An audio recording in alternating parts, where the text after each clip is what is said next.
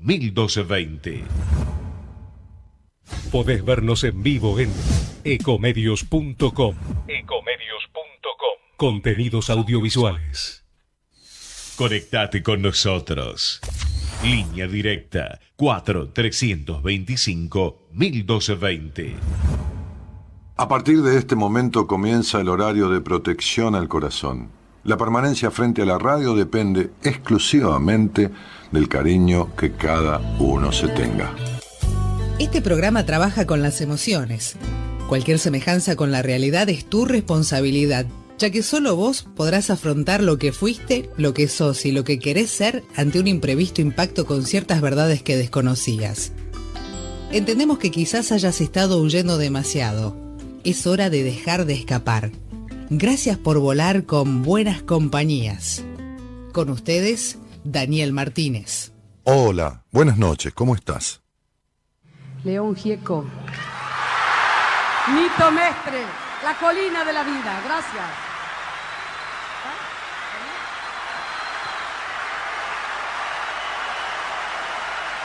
Muchas gracias. ¿Parado o sentado? Parado.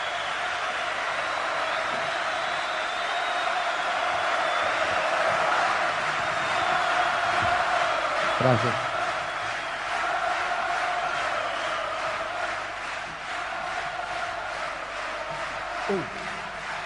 Muy buenas noches. Buenas noches.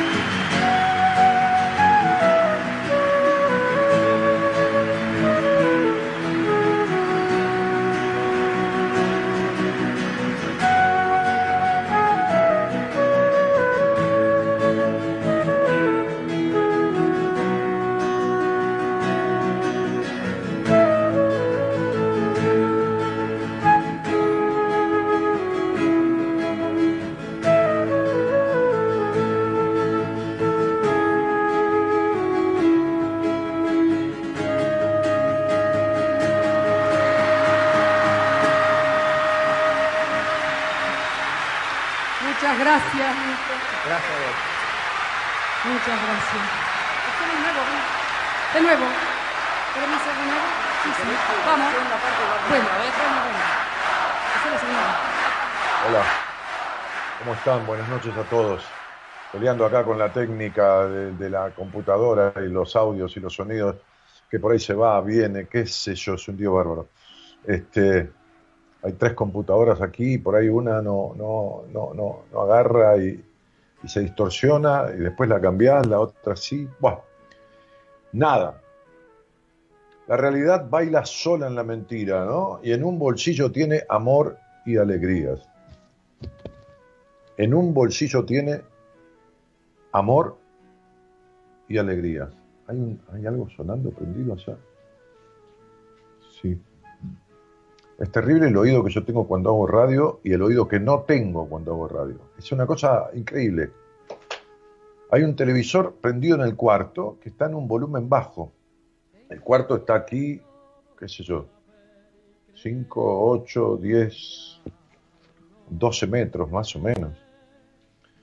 Este, y, y- hay una cosa que, que tiene que ver con, gracias Gaby, que tiene que ver con, con, el, con el escuchar, que a mí eh, en general se me agudiza mucho cuando, cuando, cuando la radio, ¿no? O sea, es como eh, ese actor tímido que cuando sube al escenario eh, cambia totalmente y, y- y nada, parece que creciera en el escenario. A mí me pasa con el oído. El, oído me crece, me crece cuando, cuando, cuando estoy en el escenario de la radio. Y justamente esto, esto de tener imagen en, la radio, imagen de radio, me acuerdo de Juan Alberto Badía, un programa de televisión que fue un, un hit en su momento, ¿no?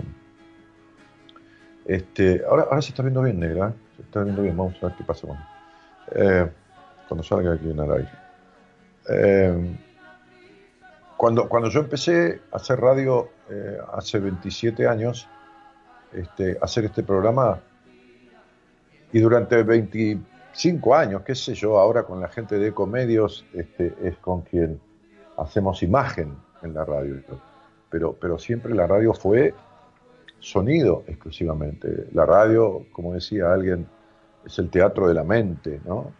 Por eso a mí me gusta recordar las épocas en que por ahí iba a algún lugar a dar una charla o, alguien escuchaba mi voz este, en algún bar, alguien que me escuchara, ¿no? Alguien que me escuchaba en la radio decía, vos sos Daniel Martín, yo te hacía más gordo, te hacía pelado, te hacía más petizo o más alto, qué sé yo, no importa, más viejo, más joven, no importa.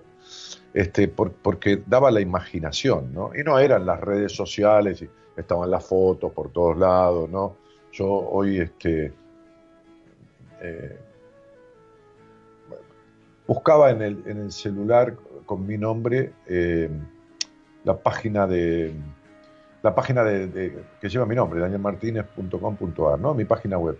Y puse Daniel Martínez y apareció cosas viejas, apareció una nota este, de una revista que no me acuerdo el nombre, apareció otra nota que hice con Clarín, un comentario, cosas de, aquella época, este, que no, no es que estaban perdidas en la memoria, están, porque si no, no las recordaría al verlas, pero que eran otra época de otras cosas, ¿no? Otra época de, de cuando a mí me, me, tocó la, la, emoción tan fuerte, ¿no? De haber hecho radio durante ocho, nueve meses, un año, ponele, como mucho, en, en, voy a decir radios pequeñas, este, por el hecho del alcance. Las radios un poco más lindo el estudio, un poco menos lindo, son todas iguales.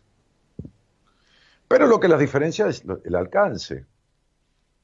Este, y de repente, a, los pocos meses de haber empezado a hacer radio, sentarme en Radio El Mundo, les cuento, Radio El Mundo es una radio que todavía está por ahí en el dial, la 1070 de AM, era, era en su momento, lo cuento porque el target aquí es 25, el, el, 70%, el 60% de la audiencia está entre 25 y 45 años. Y, quizás cuando, cuando yo hacía Radio El Mundo hace 25 años, por ahí los de 45 tenían 20 y escuchaban, qué sé yo, las FM. Pero en esa radio, en Radio El Mundo, en aquel momento, que se llamaba Radio El Mundo porque justamente la frecuencia cuando se inauguró, este, que estaba en la calle Maipú, este, era mundial, o sea, llegaba al infinito, por decir algo, ¿no? A países recónditos. Este, y, en esa radio estaban tipos muy capos en ese momento, ¿no? Pero, pero capos mal, o sea, capos de la radio, ¿no? Como lo era Soldán, como lo era Larrea, como lo era Dolina a la medianoche, este, y, justamente eh, Dolina se había ido de Radio El Mundo y,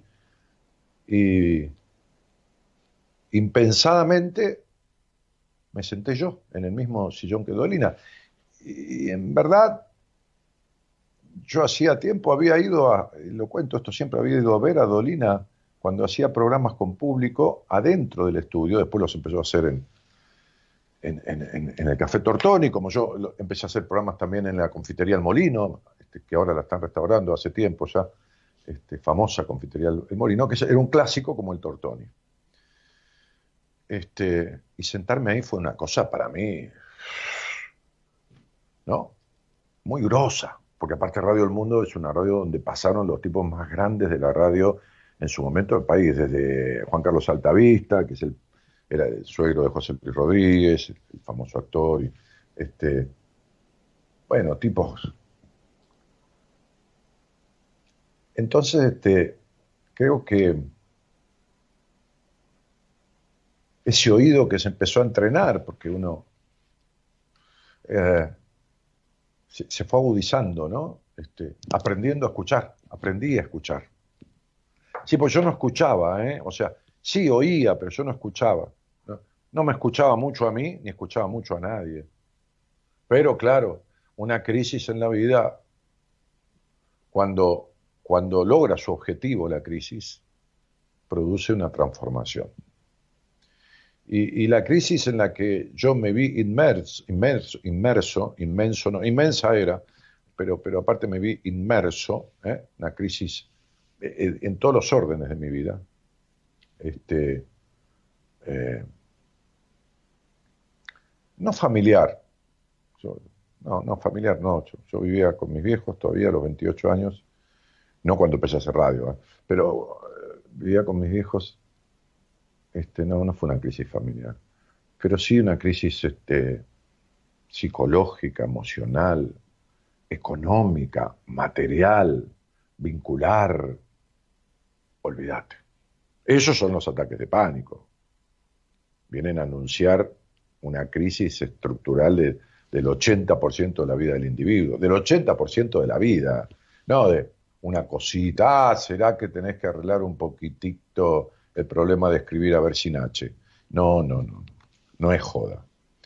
Entonces, las afectaciones psicológicas, mentales, emocionales, eh, financieras, económicas, las crisis esas violentas. Yo, yo viví una crisis violenta. No mejor, mejor en el sentido, ah, sí, todo lo grande, más que nadie. No, no, no, no, a cada uno le duele lo suyo. Pero eh, creo que, esta estrofa, ¿no? Eh, la realidad bailaba sola en la mentira, como dice la canción, un temón de Gieco, ¿no? un temón, aparte cantado por Nito, Gieco, La Negra Sosa. Yo lo elegí este tema este, porque me conmovió cuando lo escuché, andaba por YouTube buscando, no buscando, escuchando canciones, una madrugada, y lo encontré. Lo encontré, lo conozco, pero lo encontré en esa versión. Eh, entonces, eh, digo, la, realidad, la realidad bailaba sola, sola en la mentira de mi vida, porque yo estaba alejado de la realidad.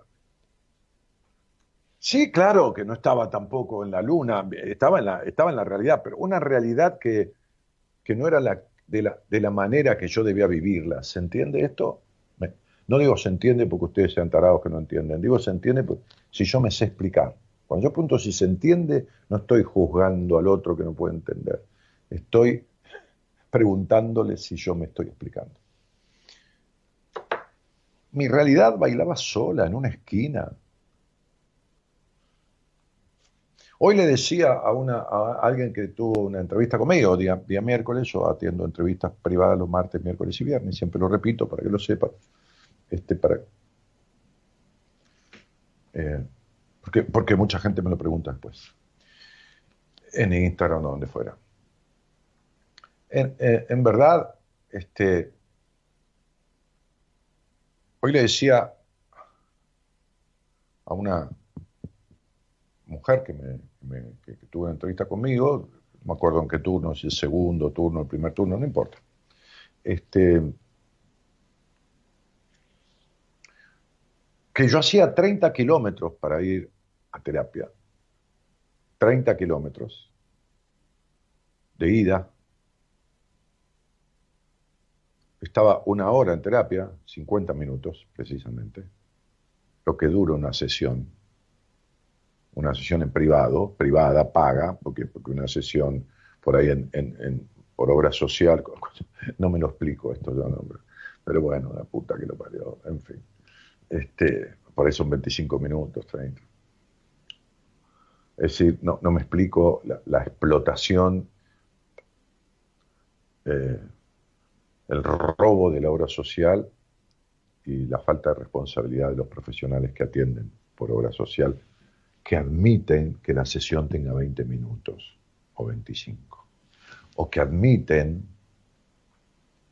que la persona tenga 25 sesiones pagas o 30 o 35, perdónenme, no sé cómo es según algunas obras sociales, entonces el, el terapeuta por ahí lo toma sabiendo que va a tener 20 sesiones yo puedo tomar un paciente y decirle, mira, por ahí necesitamos tres meses, cuatro meses aproximadamente, porque tengo hecho 700 tratamientos de los que, de los que por ahí ese paciente precisa. Cuando lo tomo yo, si yo le digo de esto salimos en tres o cuatro o cinco meses, que es la mayoría de, de los casos que tomo, salimos en tres, cuatro, cinco exagerando.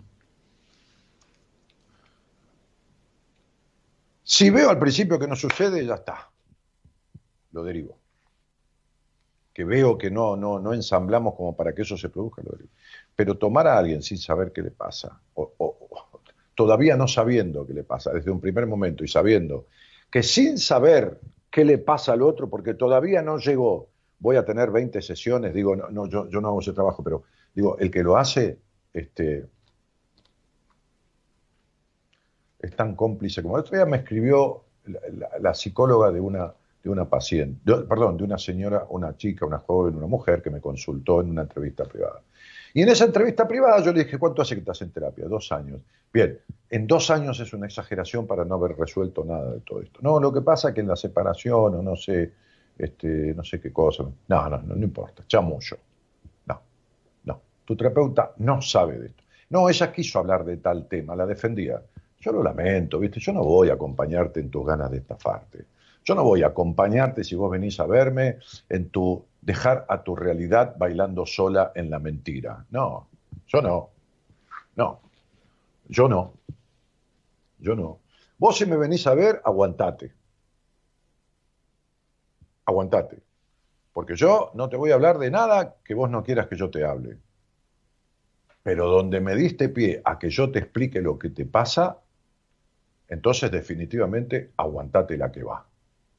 ¿Por qué? Y flaca, porque por ahí es la única oportunidad que tenés en la vida. Yo de decírtelo y vos de escucharlo. No lo sabemos. Pero en el momento que nos encontramos es la única. No, pero por ahí la, otra vez yo también podría haber, no sé, no sé ni si vas a vivir otra vez. No sé si mañana no te morís. ¿Qué sé yo? Ni si yo me muero. Entonces, digo, o me matan o te matan. Entonces, en verdad, viste, esta cosa de estar presente, que a mí me ha costado tanto, y que a veces me voy de ese estar presente, como cualquier ser humano, por supuesto. Y yo mismo, cuando pruebo y lo intento y lo logro, vuelvo a eso, y si no, buscaré a alguien. Si no, tendré una charla con quien fue mi terapeuta o con algún alguien del equipo o, lo que fuera. Y entonces esa, esa chica, esa, creo una chica de 30 años,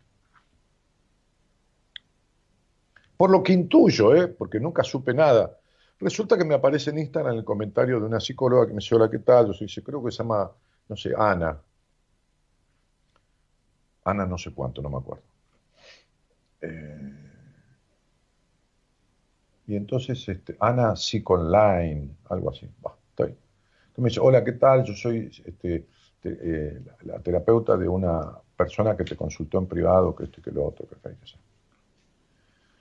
Mirá, yo quería decirte que viste que no, que no está bien, porque vos le dijiste que el proceso, vos no sabés lo que es el proceso que ella ha hecho conmigo, no sabés por qué esto, por qué lo otro, porque acá, que allá, este, que uno tiene que esperar que los recursos del paciente. Y me estaba intentando dar una clase de las cagadas que hizo con su paciente. Una clase de las cagadas, de las de justificar el tiempo al pedo que estuvo con esa, con esa paciente, que yo no sé quién era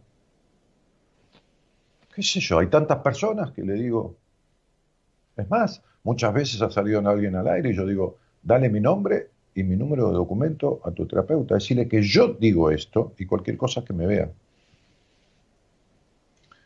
Entonces me dijo, entonces la verdad que vos, eh, yo te he escuchado, me dijo, y das muy buenas reformulaciones, pero no deberías criticar. ¿Y cómo no debería? ¿Cómo no debería? ¿Por qué no debería? Cuando yo fui a ver a, un médico que es el director general del Hospital Británico, uno de los dos hospitales más importantes y de mayor jerarquía del país, y me senté y le dije, estos son, lo, fui a ver porque Mora Conti me sugirió, porque trabajó con él en su momento, este, este, en el ámbito de una institución privada, eh, eh, eh, y me sugirió andar a, verlo porque yo había tenido un problema de salud. Y lo fui a ver con toda la documentación del problema de salud que había tenido, que fue el 31 de diciembre de, 1900, de, 1900, de 2017. Eh, en el 1986 había tenido una crisis parecida, pero que no desembocó en algo tan, tan, tan complicado tan serio, cuando lo fui a ver y le mostré los estudios de una clínica de las tres o cuatro más conocidas o cinco más renombradas de la de toda la capital federal, mira que hay clínicas, ¿eh? muy famosa, donde estuve internado eh, varias horas en el 2016, no, 16, diciembre de 2016, empezaba el 2017, el último día, el 31 de diciembre. Y me hicieron análisis, me hicieron de todo, me hicieron chequeo, me hicieron de todo, y me dijeron, vaya tranquilo y festeje Año Nuevo. Cuando le mostré al director general del, británico los estudios, me dijo, ¿qué mierda hicieron estos tipos? ¿Cómo que te mandaron así? Yo estoy en juicio con esa clínica. ¿Cómo que te mandaron a tu casa a brindar? Me dijo, mira, yo con estos estudios y estos resultados de análisis no te mando, pero ni en pedo, a tu casa. A mí me dijo, esto me, huele a gato, tiene cola de gato y me parece que maulla. Así que vamos a hacer un estudio. Y me dijo claramente lo que pensaba. Y tenía razón, él, ¿no? La clínica famosa que me dijo, andate a tu casa, no me morí de pedo. No me morí de pedo esa noche. Me tomé, me comí con, Gabriela, todavía no estábamos casados, me comí un salmón rosado que hice, con una botella de champán, una botella, tomó un poco ella, un poco yo, tomando champán, que era 31 de la noche, primero de enero, brindamos, y a las 3 de la mañana, 4 casi me muero.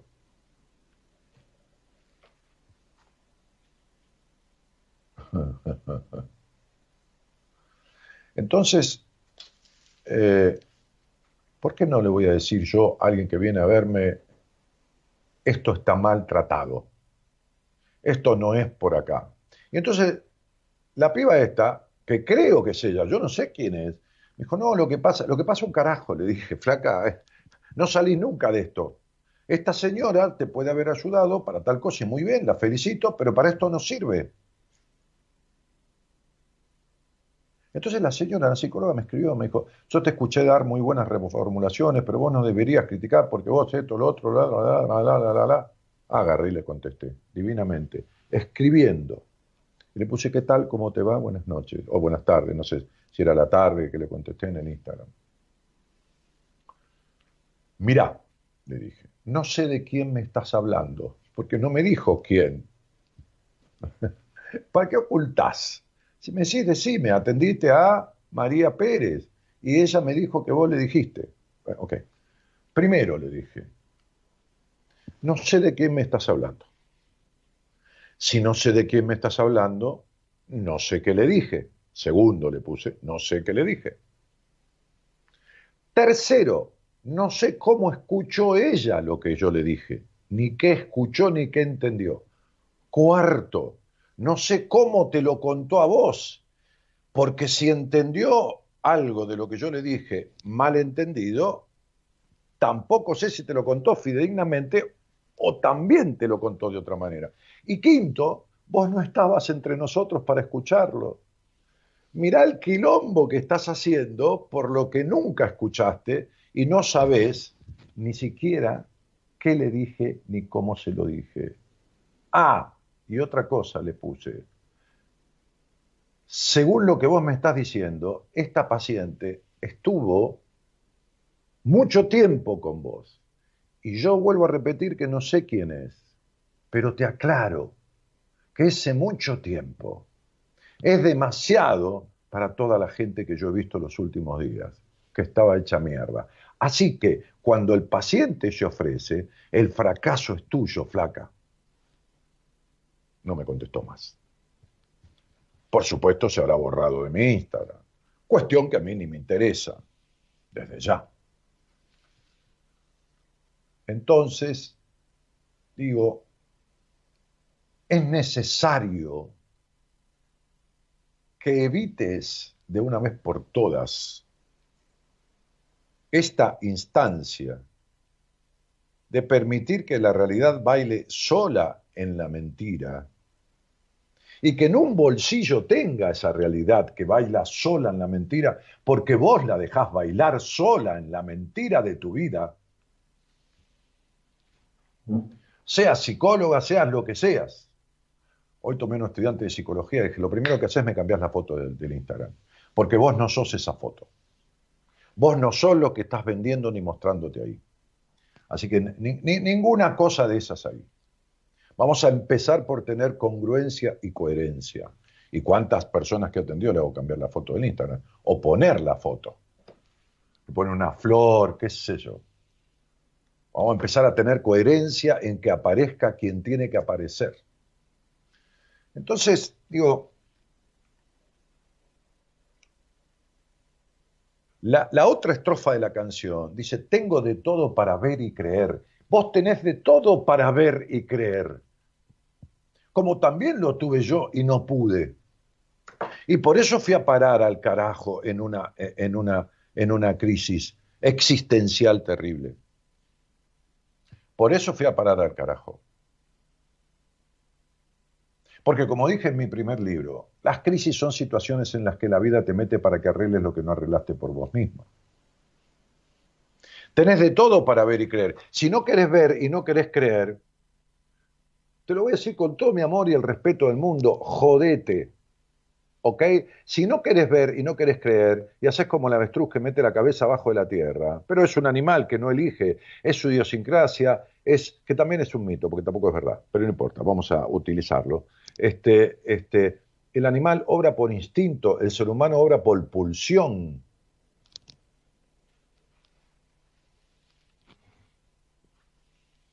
Por pulsión. El perro va detrás de la perra porque la huele alzada. Si no la huele alzada, no va detrás de la perra. El tipo va detrás de una mujer. Y no es que la mujer esté alzada. Digo, detrás, o no importa, la mujer atrás del tipo. Y aunque la tipa le diga que no, el tipo insiste. Cuando la perra no le da bola al perro, supongamos que el perro no iba, el perro no, no insiste más. ¿Por qué? Porque el perro va por instinto. El perro, el toro, la vaca, el caballo. El ser humano elige. Esta es la gran diferencia.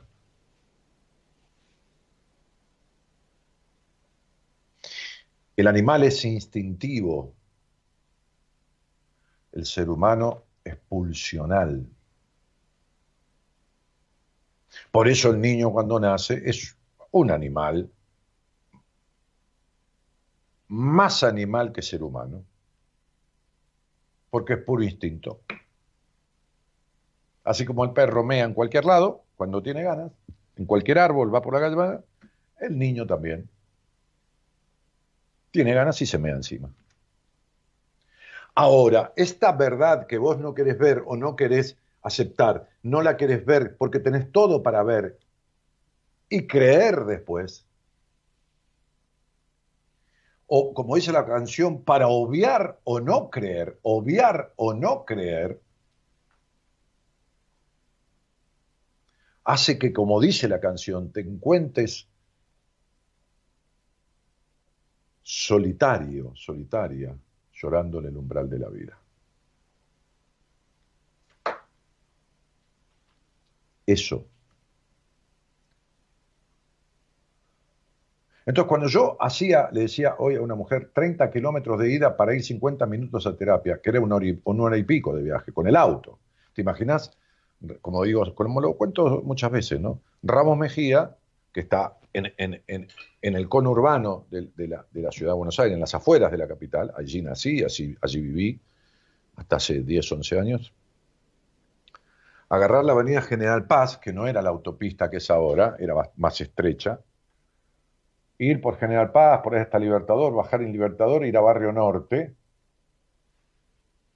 o ir por adentro, por la autopista, hasta bajar en la calle Colombres y cruzar toda la capital hasta llegar a Barrio Norte. ¿Te imaginás lo que es el quilombo de tránsito? Hoy no, hoy tarda dos horas y pico. En aquel momento era una hora, a veces una hora y pico.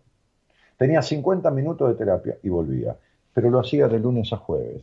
Yo. Sí, yo.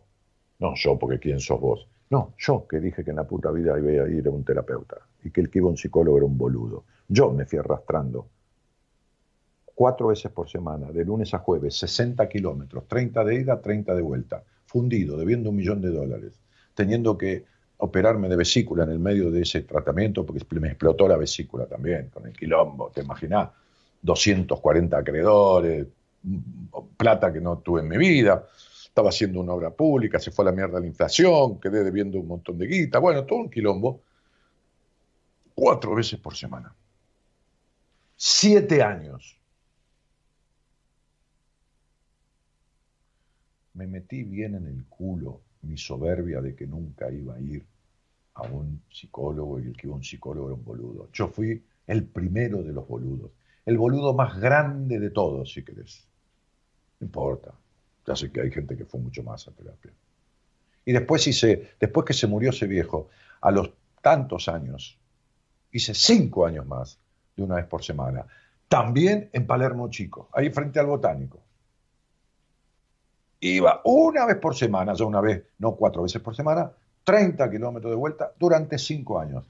En los 12 años que yo fui a hacer análisis, terapia y aprendí mucho de ellos, hice la carrera con esos dos. Hay cosas que yo leía cuando empecé a estudiar y me parecían boludeces al lado de la cosa que había aprendido con estos tipos. Con estos tipos digo, uno era un señor y otro una señora, ¿no? Un varón y una mujer. Con esta gente. Hay cosas que estudié que me parecieron interesantes y hay otras que me parecían boludeces al lado de lo que yo había. El otro, el otro día me decía una paciente mía que está estudiando una carrera, este, que está estudiando psicología, me dice, muchas veces en clase no digo nada de lo que yo aprendí como paciente con vos, porque no encuadra, porque está fuera de lo que estamos estudiando, pero, pero, pero, y porque quedaría mal, porque, porque sobrepasa de lo que están hablando. Y sí, y muchas veces sí. Hay cosas que a mí me parecen de jardín de infantes que todavía se siguen haciendo. Hoy hablaba casualmente con un tipo que, miren, hablando de cuando yo debía un millón de dólares, que no lo tuve nunca en mi vida, ¿eh? o sea, yo estoy hablando de una cifra que no lo tuve ni lo tengo, fue muy loco. Lo que pasa que si vos estabas mal parado en la época de hiperinflación de Alfonsín, que hubo el 10.000% anual, viste que ahora tenemos un de agua, el 40%, creo que hubo el 1.800, el 2.000, no, eso no me acuerdo. Si estabas mal parado, los costos financieros te llevaban a tal que te multiplicaban la deuda por 7, por 8, por 9, quien, quien lo vivió lo sabe, en, un año. Entonces vos tenías un, yo tomabas un crédito de 100 mil dólares, 150 mil dólares, qué sé yo, para, para, para, hacer una obra, una obra pública, una obra de construcción, una obra de, qué sé yo, lo que carajo fuera. Y si, y si, y si, y si esa plata la tomabas por costo inflacionario y no era cuota fija ni nada, se te iba a parar no te puedo explicar hasta dónde.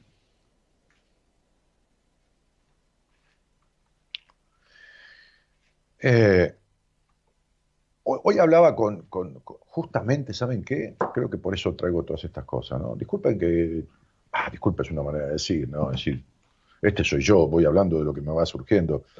Digo que me voy de un lado para el otro. Ojalá puedan, o yo sepa explicarme para ir agarrando un poco el hilo de lo que estoy diciendo que no tiene ningún objetivo puntual, simplemente lo que voy diciendo. Hoy hablaba con un abogado, el doctor Jorge Kors, que es un capo, es un, es un, es un profesor de, la UBA en, algunas materias, este, investigador ahora de la UBA, porque está jubilado como profesor y está en un equipo de investigación. Este, este, y que justamente estuvo en un, en un Zoom, eh, lo llamé y no me atendió, después me explicó a la noche, estuvo en un Zoom con, en donde estaba el, eh, que se hacía para explicar todo este tema de la contratación que se hizo de los laboratorios argentinos o el laboratorio argentino de Sigman para fabricar la vacuna del coronavirus. Para fabricarla, no para inventarla, para fabricarla. Este, porque él es experto en todo este tipo de cosas, de marcas y patentes y contratos y todo esto. Bueno, ese abogado es el que me acompañó a mí en todo el proceso cuando yo tenía semejante deuda. Cuando yo tenía semejante deuda. Y y, saben por qué lo llamé? Lo llamé porque le dije, después que charlamos, que le pregunté por su familia y, él, un poco por mi vida, yo hacía eh, un par de años había hablado con él, este, le dije, mira, ¿sabes qué quiero? Quiero ponerle nombre y marca a lo que hago y quiero registrar en el registro de la propiedad intelectual todo el marco teórico de lo que yo hago, sustanciado, ¿no? Es decir, a ver, eh, explicado, marco teórico explica un proceso, en este caso psicoterapéutico, basado en tales y tales cosas, y ponerle marca, nombre, ¿no? Este, así como existe, qué sé yo, este, el, psicoanálisis, la logoterapia, el, conductismo conductual, el, eh, lo cognitivo conductual, el, qué sé yo, el counseling. Bueno, nada, eso, ponerle nombre, que ya lo tengo, ya lo he pensado. Eh, entonces yo, creo que, si uno no, no se para de alguna manera ante situaciones de la vida que son vendavales, que le arrecian, que, lo, que, lo, que, lo, que, lo, voltean como el viento a un junco, que lo, que lo doblan este, y que casi lo quiebran, ¿no? Este, a, las personas, este, si aprovechan esto, entonces surge esa, esa frase tan remanida y tan utilizada, este, este, que dice que lo que, no te lo que no te mata te fortalece. Pero para que lo que no te mate te fortalece, te fortalezca, tenés que utilizar esto que no te mató, utilizando el para qué esto sucedió. Como siempre digo, el por qué surge enseguida, cualquiera. El más tonto se, sabe el por qué. El para qué de una crisis, el para qué de una afectación, el para qué de un desastre vincular de pareja, el para qué es para qué.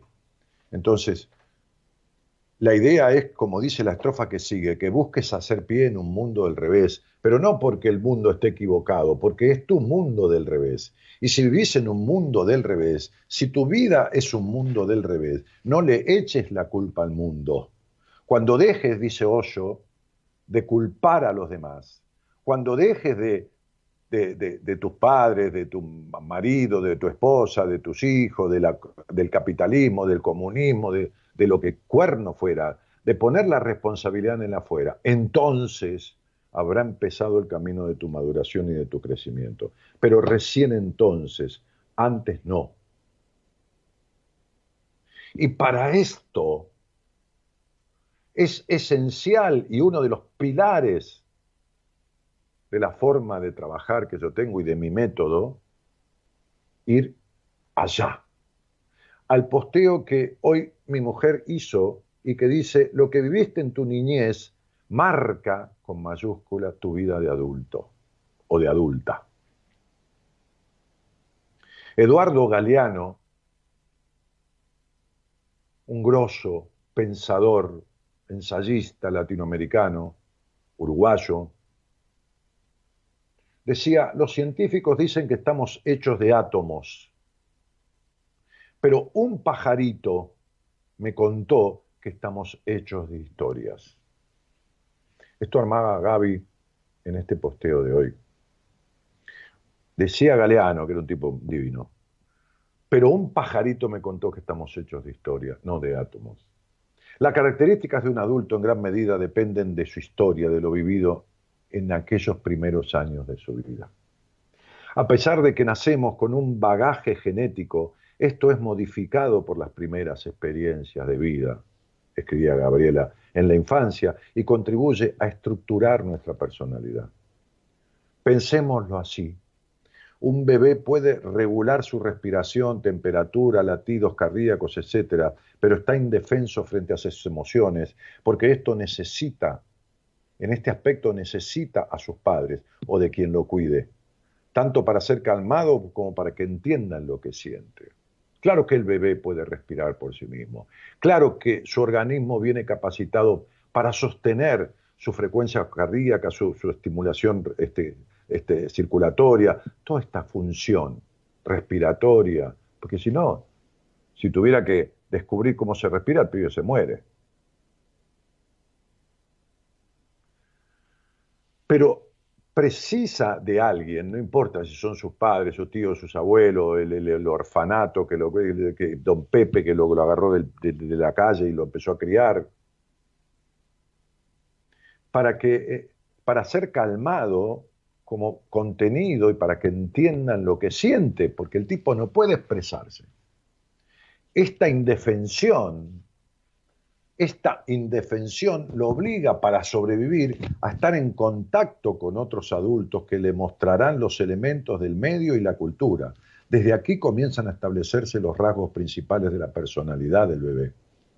Y dado que ese bebé necesita el amor y la protección de quien lo cría, que en, todo caso son sus padres, los progenitores son con quienes nació, ¿no? Aprende a considerar los deseos de ellos como propios. El niño considera los deseos de los padres o quien lo cría como propios, modificando su conducta para lograr la aceptación a nivel vincular y social. Hoy me decía alguien en una entrevista, mi madre de grande cuando le pedí explicación de por qué me trataban rigurosamente y por qué con poca ternura, me dijo, porque teníamos que educarte y para educarte ya es así. ¿Qué mierda dijo que hay que ser así? La vieja la vieja yegua tenía ese concepto, pobre, pobre vieja.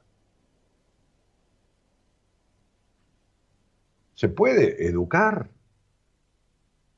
no instruir. Porque en la instrucción que se da en el colegio, en el secundario, ahí sí hay que poner cierta rigurosidad. No es que los pibes le pegan a la maestra, hacen lo que quieren, esto, lo otro, se van, se llevan 14 materias, faltaron 80 veces, tienen que volver, hay, que aprobarlos igual, es un desastre la capacidad, este, el, sistema educativo. Es más desastre el sistema educativo, no la mayoría de los maestros, el sistema educativo, porque hay maestros que tienen 30 años de ejercicio en la profesión y hace 20 años no enseñaban como enseñan ahora. Ahora los obligan a determinadas cosas. Entonces, ahí sí, pero en la casa se necesita más amorosidad, más ternura. Para educar se necesita ternura. Para instruir se necesita otra cosa. La casa educa, el colegio instruye. Y seguía este posteo que, escribió mi mujer, este, diciendo que el niño considera los deseos de quienes lo crían como propios, claro, porque se simbiotiza. Este, y modifica su conducta para lograr aceptación a nivel vincular y social. Hay padres que censuran la tristeza, pero admiten el enojo. Otros que valoran el esfuerzo y sacrificio, pero no dan lugar a la queja. Cállese la boca y vaya a rezar, le decía la madre a una señora de 60 años que yo atendí y que me contaba esto en la entrevista callate y andar a rezar. Mamá, mira, eh, recién me pegó, qué sé yo, mi hermanito, o, puedo, ¿por qué no, no me compras Coca-Cola? Cállese, por cualquier cosa decía, cállese la boca y vaya a rezar. Una cosa de locos.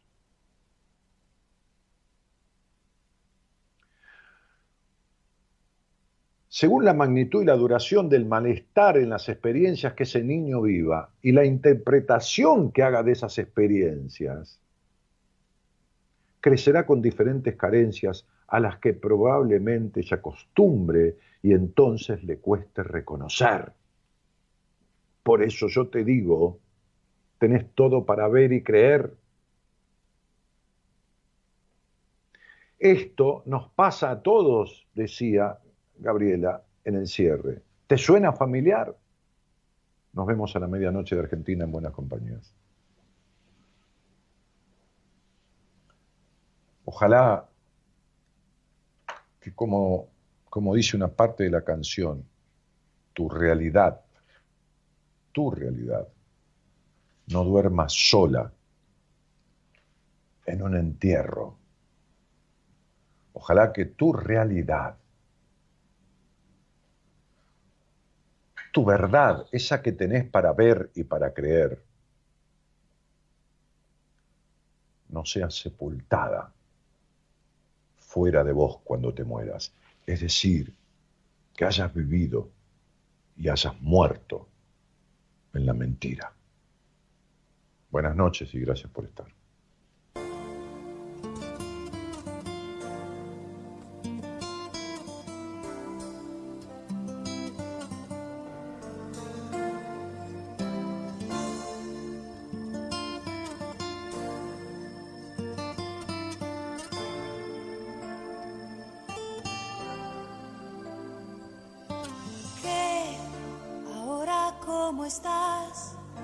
Encantada por tu historia acabada y de frente a ti la enorme cuesta arriba. Te sientes algo sola, sin nadie que se siente a escucharte, que comprenda tu situación. No te debes de rendir y sigue siendo tú. Persigue tu destino pues todo ese dolor que está dentro nunca debe interferir en tu camino. Descubrirás así que tu historia toda y cada minuto pertenecen tan solo a ti. Más si te has quedado tú navegando sin razones en el mar de tus porqués. El silencio,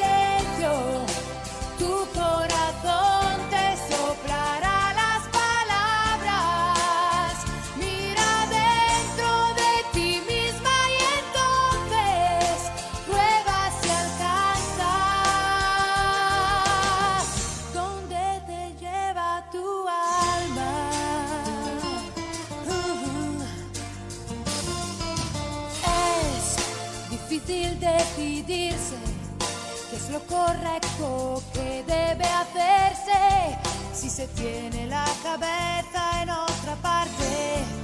Tu orgullo que te atrapa, las noches que el dolor te destapa, todo tu miedo a equivocarte.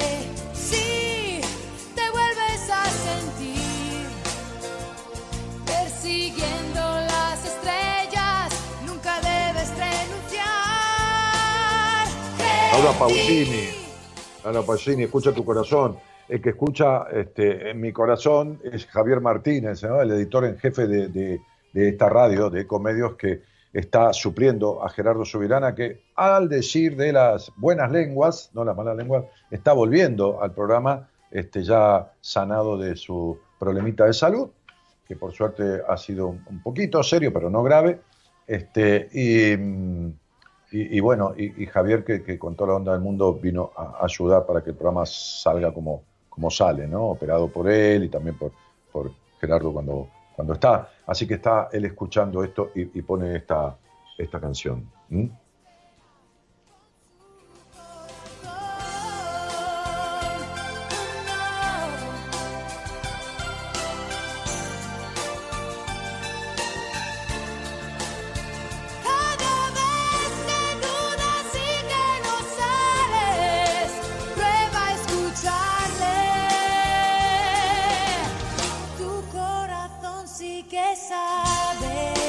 Entonces, Norma Carpe. Sí, el corazón no se equivoca nunca, ¿eh? no, olvídense. Esto que dice, no, yo lo elegí con el corazón y me equivoqué, no, eso es mentira. Olvídense. Ya está. Es mentira, eh, no, me- no que mienten, es que se cree que es eso y no, nada que ver.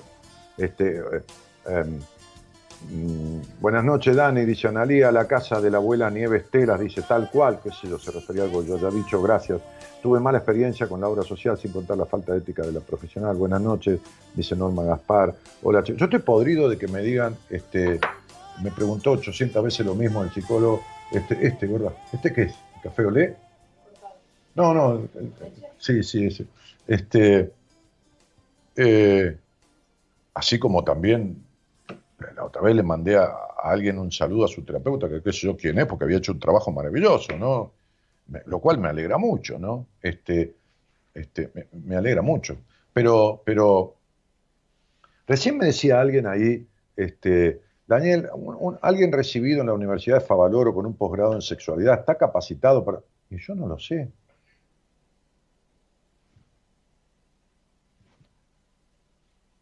A ver, un día atendí a una señora muy, muy conocida en su zona, en, una zona de mucho ni- nivel socioeconómico de- de- del Gran Buenos Aires, como, muy conocida como profesional de la psicología. Este, con su consultorio lleno, por supuesto, o sea, lleno en el sentido de que, tenía pacientes por doquier. Ella vino a verme a una entrevista, yo estoy hablando de esto, yo ya vivía acá en Madero, y de- debe hacer, ponele, ocho años, nueve. señora muy bien, muy agradable, muy investida, muy esto, muy lo otro, muy todo. Bueno, como cualquier ser humano, porque la gente que hacemos psicología también somos, somos seres humanos. Este, este, eh, y, no lo digo porque seamos más que eso, ¿no? sino porque, algunos se creen que están sentados no sé dónde, en qué lugar del carajo de poder sobre el otro, este, como muchos médicos, ¿no? que creen que tienen poder eh, sobre la vida, no tienen poder de un carajo. Entonces, este, entonces le dije a esa mujer en el medio de la conversación, ¿no? de la entrevista, le digo, ¿cuánto hace que vivís con este psicópata? porque vos estás viviendo con un psicópata de libro. Me dijo hace 20 años. Entonces le dije, eh, y, de ella me quedó esa famosa frase, que creo, que creo que es de ella, porque me dijo que estaba eh, como diagramando una especie de libro, qué sé yo, o diagramando escribir un libro, o escribiendo sobre el tema con un título que tiene que ver con una frase que es propia del psicópata, ¿no? Es decir, que subyace en la psicopatía, ¿no? Este, yo le dije, para estar viviendo 20 años con un psicópata, tenés que tener conflictos de tu historia inicial terriblemente uh, arraigados impresionante. Impresionante el café con leche, sí, el cortado mío que se te cortaba mío. Con galletitas de, menta y de limón y jengibre. Entonces, este, ¿tiene azúcar, nena, esto? Ah, e-, edulcorante. Y, y le dije, para estar con un psicópata, y un psicópata de manual, porque vos no sos ninguna boluda, nena, le dije, era una mujer de 50 años, Vos sabés lo, que es la psicopatía. Tenés que, tenés que tener unos quilombos de tu infancia que ya no son durezas, son callos plantales en tu psiquis. Tenés que tener una terrible necesidad de controlar, ser desconfiadísima, tener prejuicios y culpas sexuales por doquier, un abandono emocional paterno de un padre rígido o, faltante o estúpido. Ahora, yo lo que te pregunto es lo siguiente, le dije.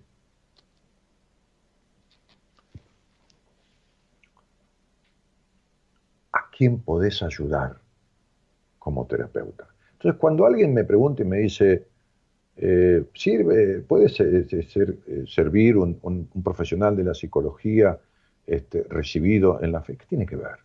Tuvimos un presidente de la Nación en el año 2001 que fue presidente porque el turco Menem lo ayudó para que no ganara Dualde. Esto lo sé yo positivamente. ¿no? Yo estuve del otro lado de la iglesia, del lado del altar para atrás. Y, los curas de, poder, y, este programa lo escucha mucha gente este, que tiene que ver con la iglesia, ¿no? hermanas, monjas, este, curas, este, algunos han hablado conmigo, ¿no? En privado. Este, la iglesia tiene un poder impresionante y está metida en todas esas cosas, ¿no? Tuvimos un tipo que se llamó este, De la Rúa, que fue presidente de Naciones, no sé si tenía 970 de promedio en la facultad, ¿qué carajo tiene que ver? Y fue un inservible. En todo sentido, un inservible. Sin pelota, sin esto, sin lo otro, sin nada. Entonces, ¿Qué tiene que ver? Tuvimos un presidente, Mauricio Macri, que se llevaba el mundo por delante. Un ingeniero. Por fin no hubo un abogado de presidente. Pero era demasiado ingeniero. Demasiado cuadrado, demasiado estructurado. Y demasiado hijo del éxito. Fue un hijo del éxito. Porque el padre, discutido o no, tránfuga o no, fue un exitoso. Hizo un imperio. Macri fue un hijo del éxito. Y dijo y trajo y eligió a los que él pensaba que eran los mejores. CEO de empresas, esto, lo otro. Llevó el país para la mierda. Desastre. Olvídate. Y acá estamos. Entonces, tenemos un profesor de presidente de derecho.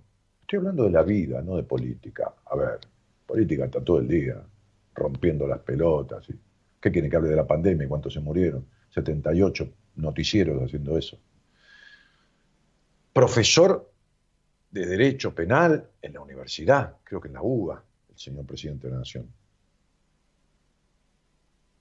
Y manda por un decreto una intervención cuando la Constitución dice que tiene que estar aprobado por un, por un juzgado. O sea, y es un profesor universitario. No es que se equivocó el tipo porque en vez de decir vacilo de Koch, dijo la cinta Scotch.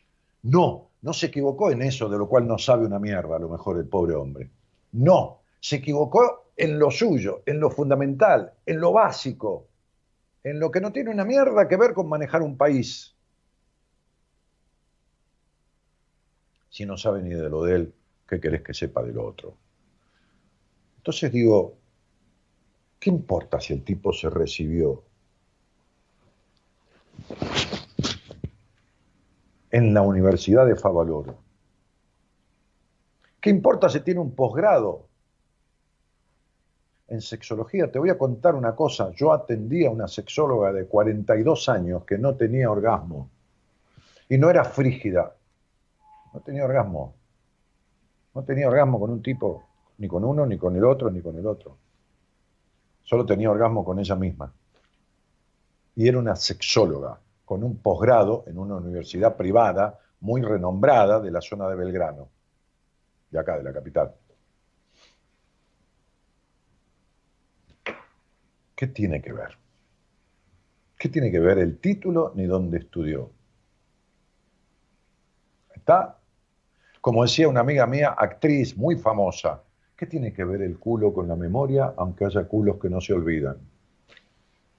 No digo por solo los culos de mujeres, ¿eh? también lo de los hombres, que las mujeres mueren mucho los culos de los hombres. Bien. No tiene nada que ver. Así que esta es mi respuesta para el tema de las titulaciones. La instrucción académica no tiene nada que ver con la formación personal. Por eso me dijo un día mi segundo terapeuta, que era una señora, una dama, Lamento decirte que el 80% de los psicólogos que salen de las universidades del país no tienen formación personal. ¿Y saben cuánto hace que me lo dijo? Alrededor de 15 a 20 años. Hoy no está mejor la formación, la, educación, la instrucción. Y, y hoy, por el problema económico, por un montón de cosas de la premura, por esto, por el apuro, por esto y por lo otro, menos hacen terapia todavía los que están estudiando psicología. Yo tengo psicólogos recibidos desde hace 25 o 30 años como pacientes, de aquí y del exterior.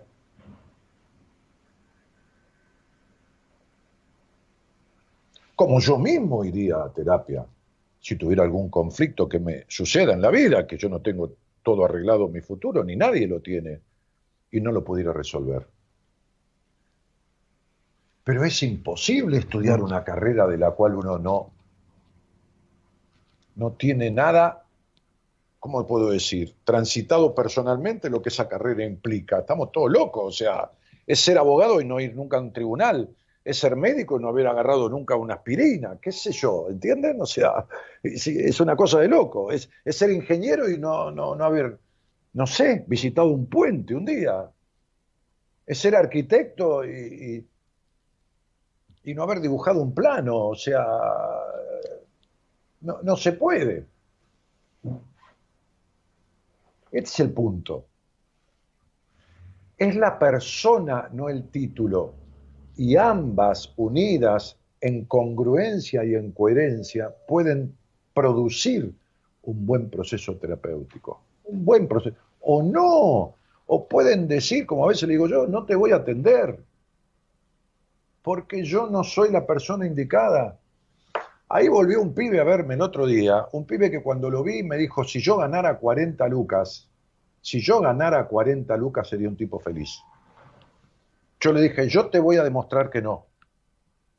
Y es el hijo de un famoso profesional de la psicología, que por supuesto no va a atender al hijo, pero ese señor famoso profesional me dijo, descanso en paz si en tus manos está mi hijo porque ya vio a dos psicólogos y no pudo resolver nada.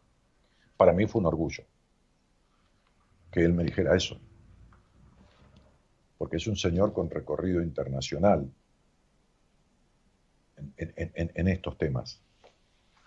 Y entonces el pibe me dijo eso.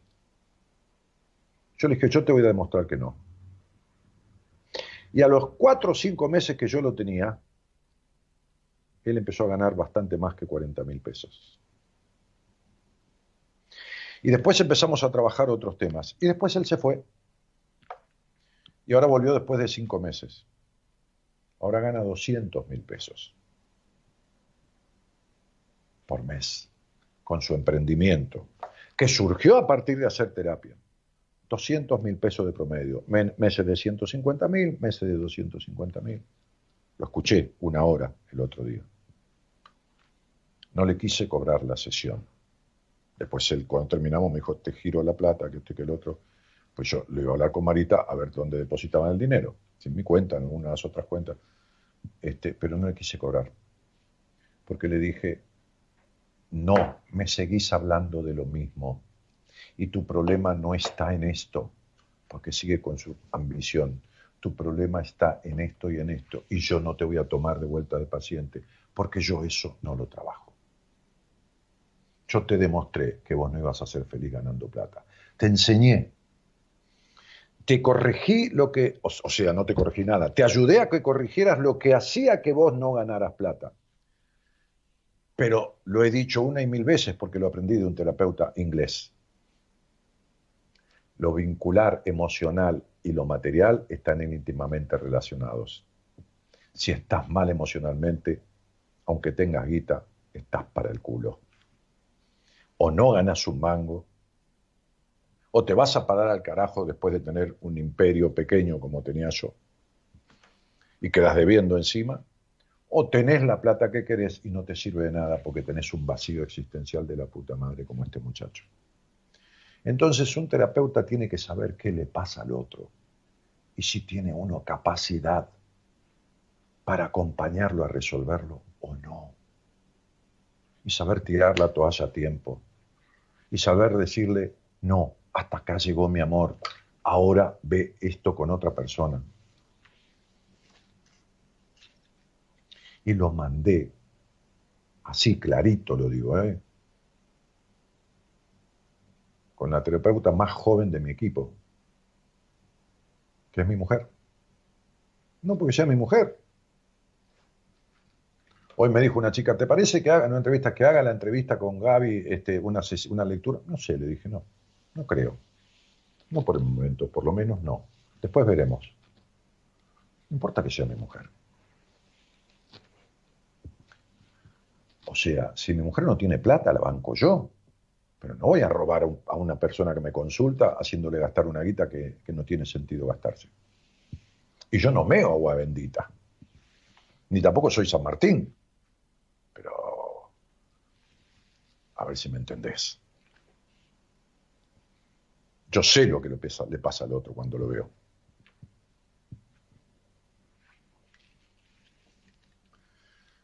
Entonces sé lo que, lo que precisa. Y por ahí lo que precisa no soy yo. Muchas veces no soy yo. Bueno, ¿y cuál es el problema?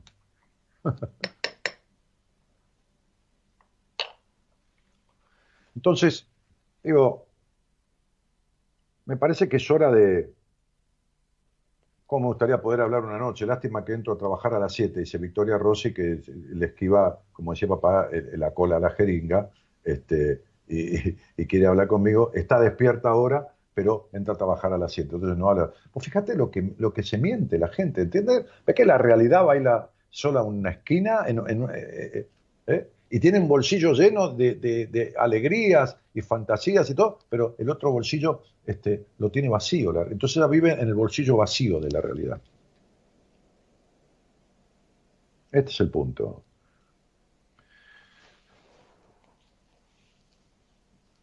Eh, entonces, digo,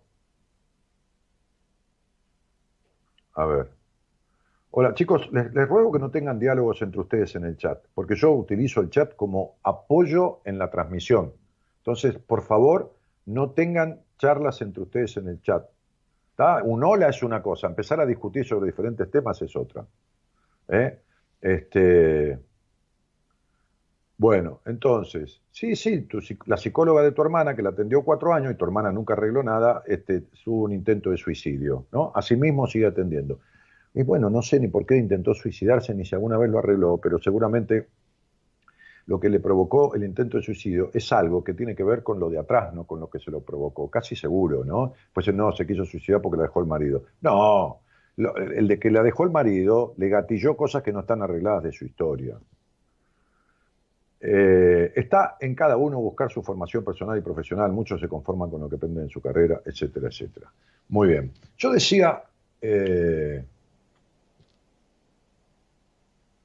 que, que por qué no terminábamos el, CD. ¿Se acuerdan que jugamos con los tracks del CD mío para la gente que nunca escuchó el CD y que, que eligiera un número? Que el otro día de los 14 tracks, creo que hicimos 4 o 5 al aire, y yo me, tomé una hora y cuarto del, programa hoy, es una locura la cantidad de tiempo que, he hablado.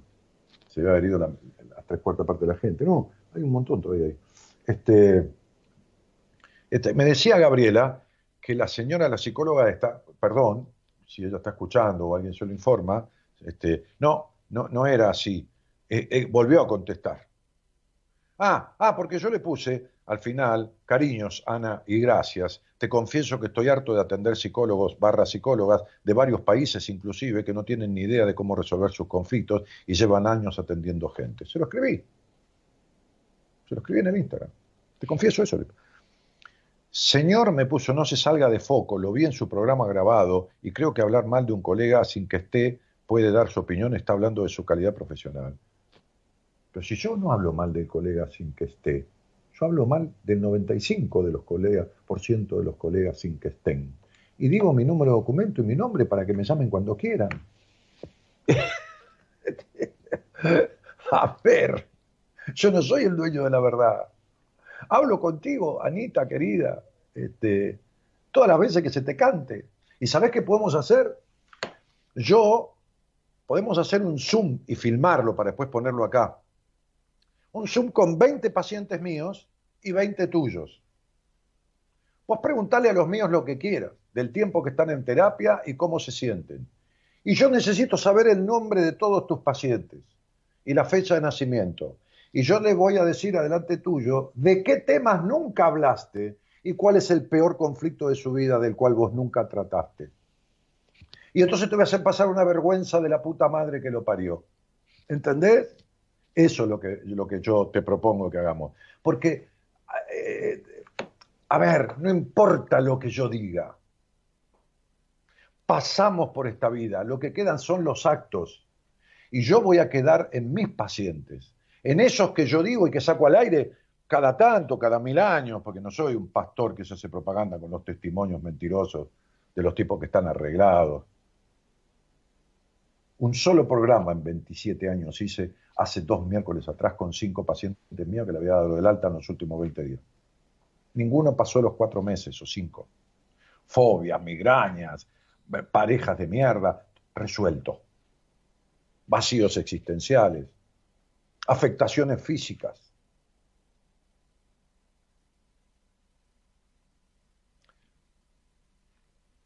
Yo no hablo por mí.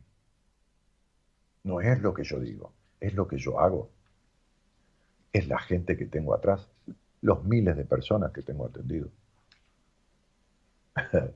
Entonces, me cago de risa del que quiera. Hace años que digo lo mismo. El que quiera salir al aire conmigo, que, que, que, hace psicología y que es profesional, que salga y hablamos. Pero, pero, la primera charla la tenemos. Y está bien que discutamos. Ahora después, un par de pacientes de él o de ella al aire conmigo. Un par de pacientes, de lo que hace dos o tres años que están haciendo terapia, conmigo al aire. No, necesito 10 minutos nada más. Después vamos a ver quién es quién. Este es el punto. A eso me refiero yo. Entonces mi mujer, que también maneja mis redes junto con dos personas más, como vio la charla, le dijo, no respondiste a nada de lo que te escribí, así que no creo ser yo quien se sale de foco. Respeto tu opinión y yo di la mía al aire. Mi calidad profesional se mide a través de mis pacientes. Fíjate, mi mujer, me mandó esto recién porque me dijo, te estaba escuchando y no fue así, no es que no te contestó la señora, te contestó. Mi calidad profesional se mide a través de mis pacientes y aquellos colegas a los cuales autorizo. No se mide a través de un mensaje de Instagram. Cariños.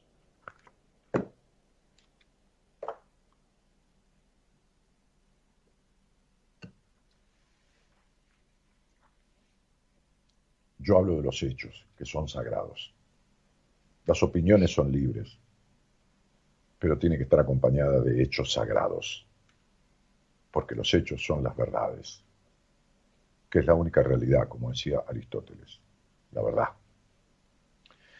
El número de teléfono es el 11 31 03 6171.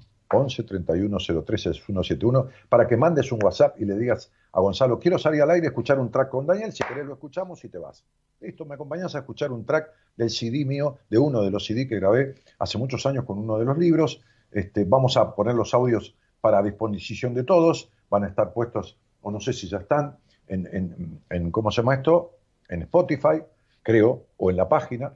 Eh, así que eh, escríbanle a Gonzalo, digan quiero salir al aire, y, Gonzalo les dice cuál track quedan libres, que quedan 7 8, eligen cualquier número y lo escuchamos juntos. Dale, me voy a calentar el cortado. Pone un tema. Javiercito.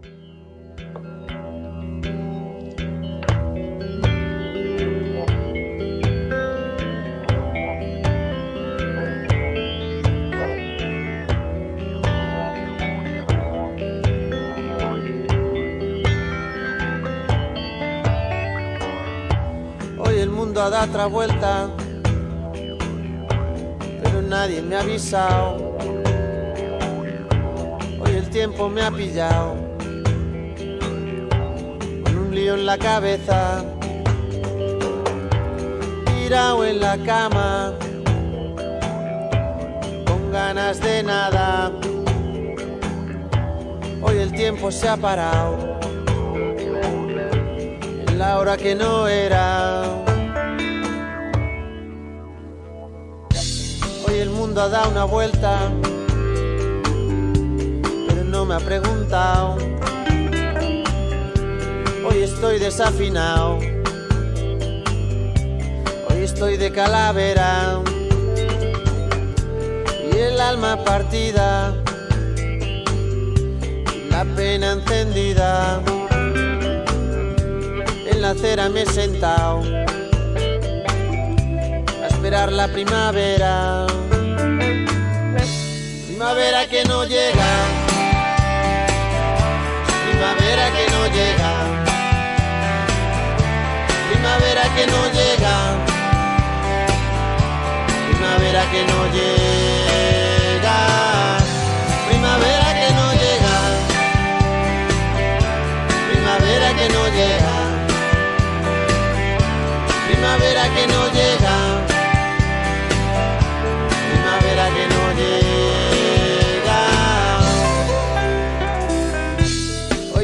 da otra vuelta,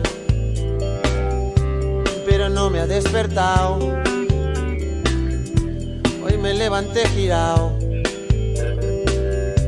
hoy me levanté de vuelta, de capa caída, peleo con la vida. Hoy no estoy pa' nadie,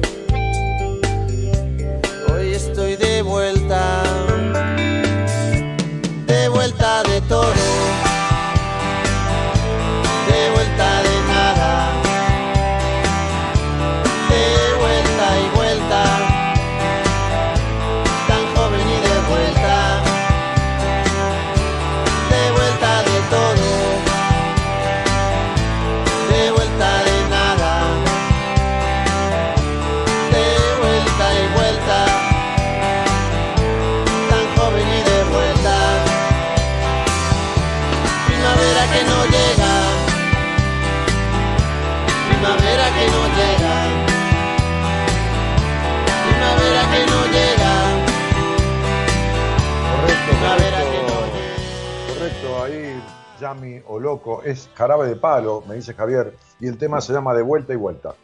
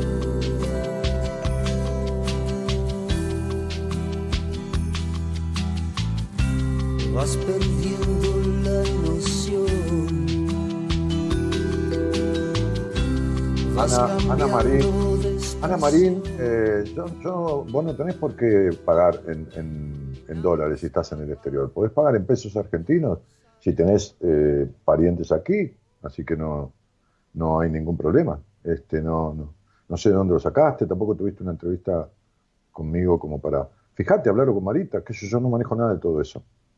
Eh, habitualmente la gente que quiere pagar en el exterior eh, tiene que pagar con PayPal y en, y- en dólares hacia una cuenta de allá. Es decir, ¿cómo hacemos? Si no, no, no, no hay manera, ¿entendés? Entonces, este, cuando llegan los dólares aquí, el Estado te los paga al, al precio que el Estado dice que valen, ¿no? A, se- a 70 pesos. Este, entonces, bueno, hay que traducirlo a, a- a eso, a, los pesos que, que vale hoy una entrevista conmigo. Bueno, qué sé yo, hablarlo con Marita. Yo no, la verdad que no manejo nada de todo eso. Maneja ella con el contador. Y... En fin, este, hola, hola, ¿cómo te va, este, querida? ¿Cómo estás? Eh, Silvana es. Hola, Hola. hola, Sí, ¿me ¿cómo te va, escuchas? ¿Me escuchas? Sí, sí. te ¿Qué escucho, tal? ¿Cómo Silvana. andas? Bien, ¿de dónde sos? ¿De dónde sos? De La Pampa, de un pueblo de La Pampa. Ah, ok. Este, ¿y, y cuánto sé que escuchás buenas compañías? Uh, hace muchos años, eh, pero muchos. Ya no recuerdo. Sí, sí. Ok.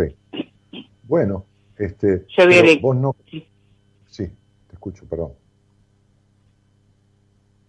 Sí, te escucho, perdón. Sí, que había elegido el número 6 yo el otro día. Pero vos, vos nunca mi- escuchaste los, los, los CD de mis libros, nada, no escuchaste nunca No, nada. no, no. Ah, bueno, bárbaro. El número 6, que no sé ni cómo se llama, pero, pero entonces vamos a poner el número 6 ahí este, y, y- y vamos a escucharlo juntos. Listo.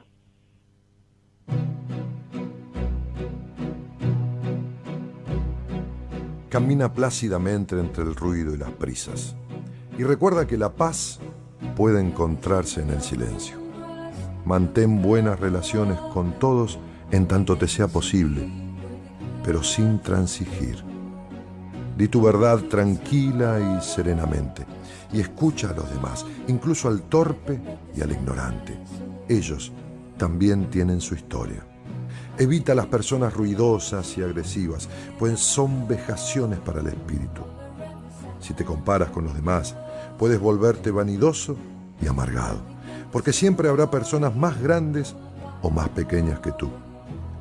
Disfruta de tus logros, así como de tus planes. Interésate en tu propia carrera, por muy humilde que sea. Es un verdadero tesoro en las cambiantes vicisitudes del tiempo. Sé cauto en tus negocios, porque el mundo está lleno de engaños, pero no por esto te ciegues a la virtud que puedas encontrar. Mucha gente lucha por altos ideales y en todas partes la vida está llena de heroísmo.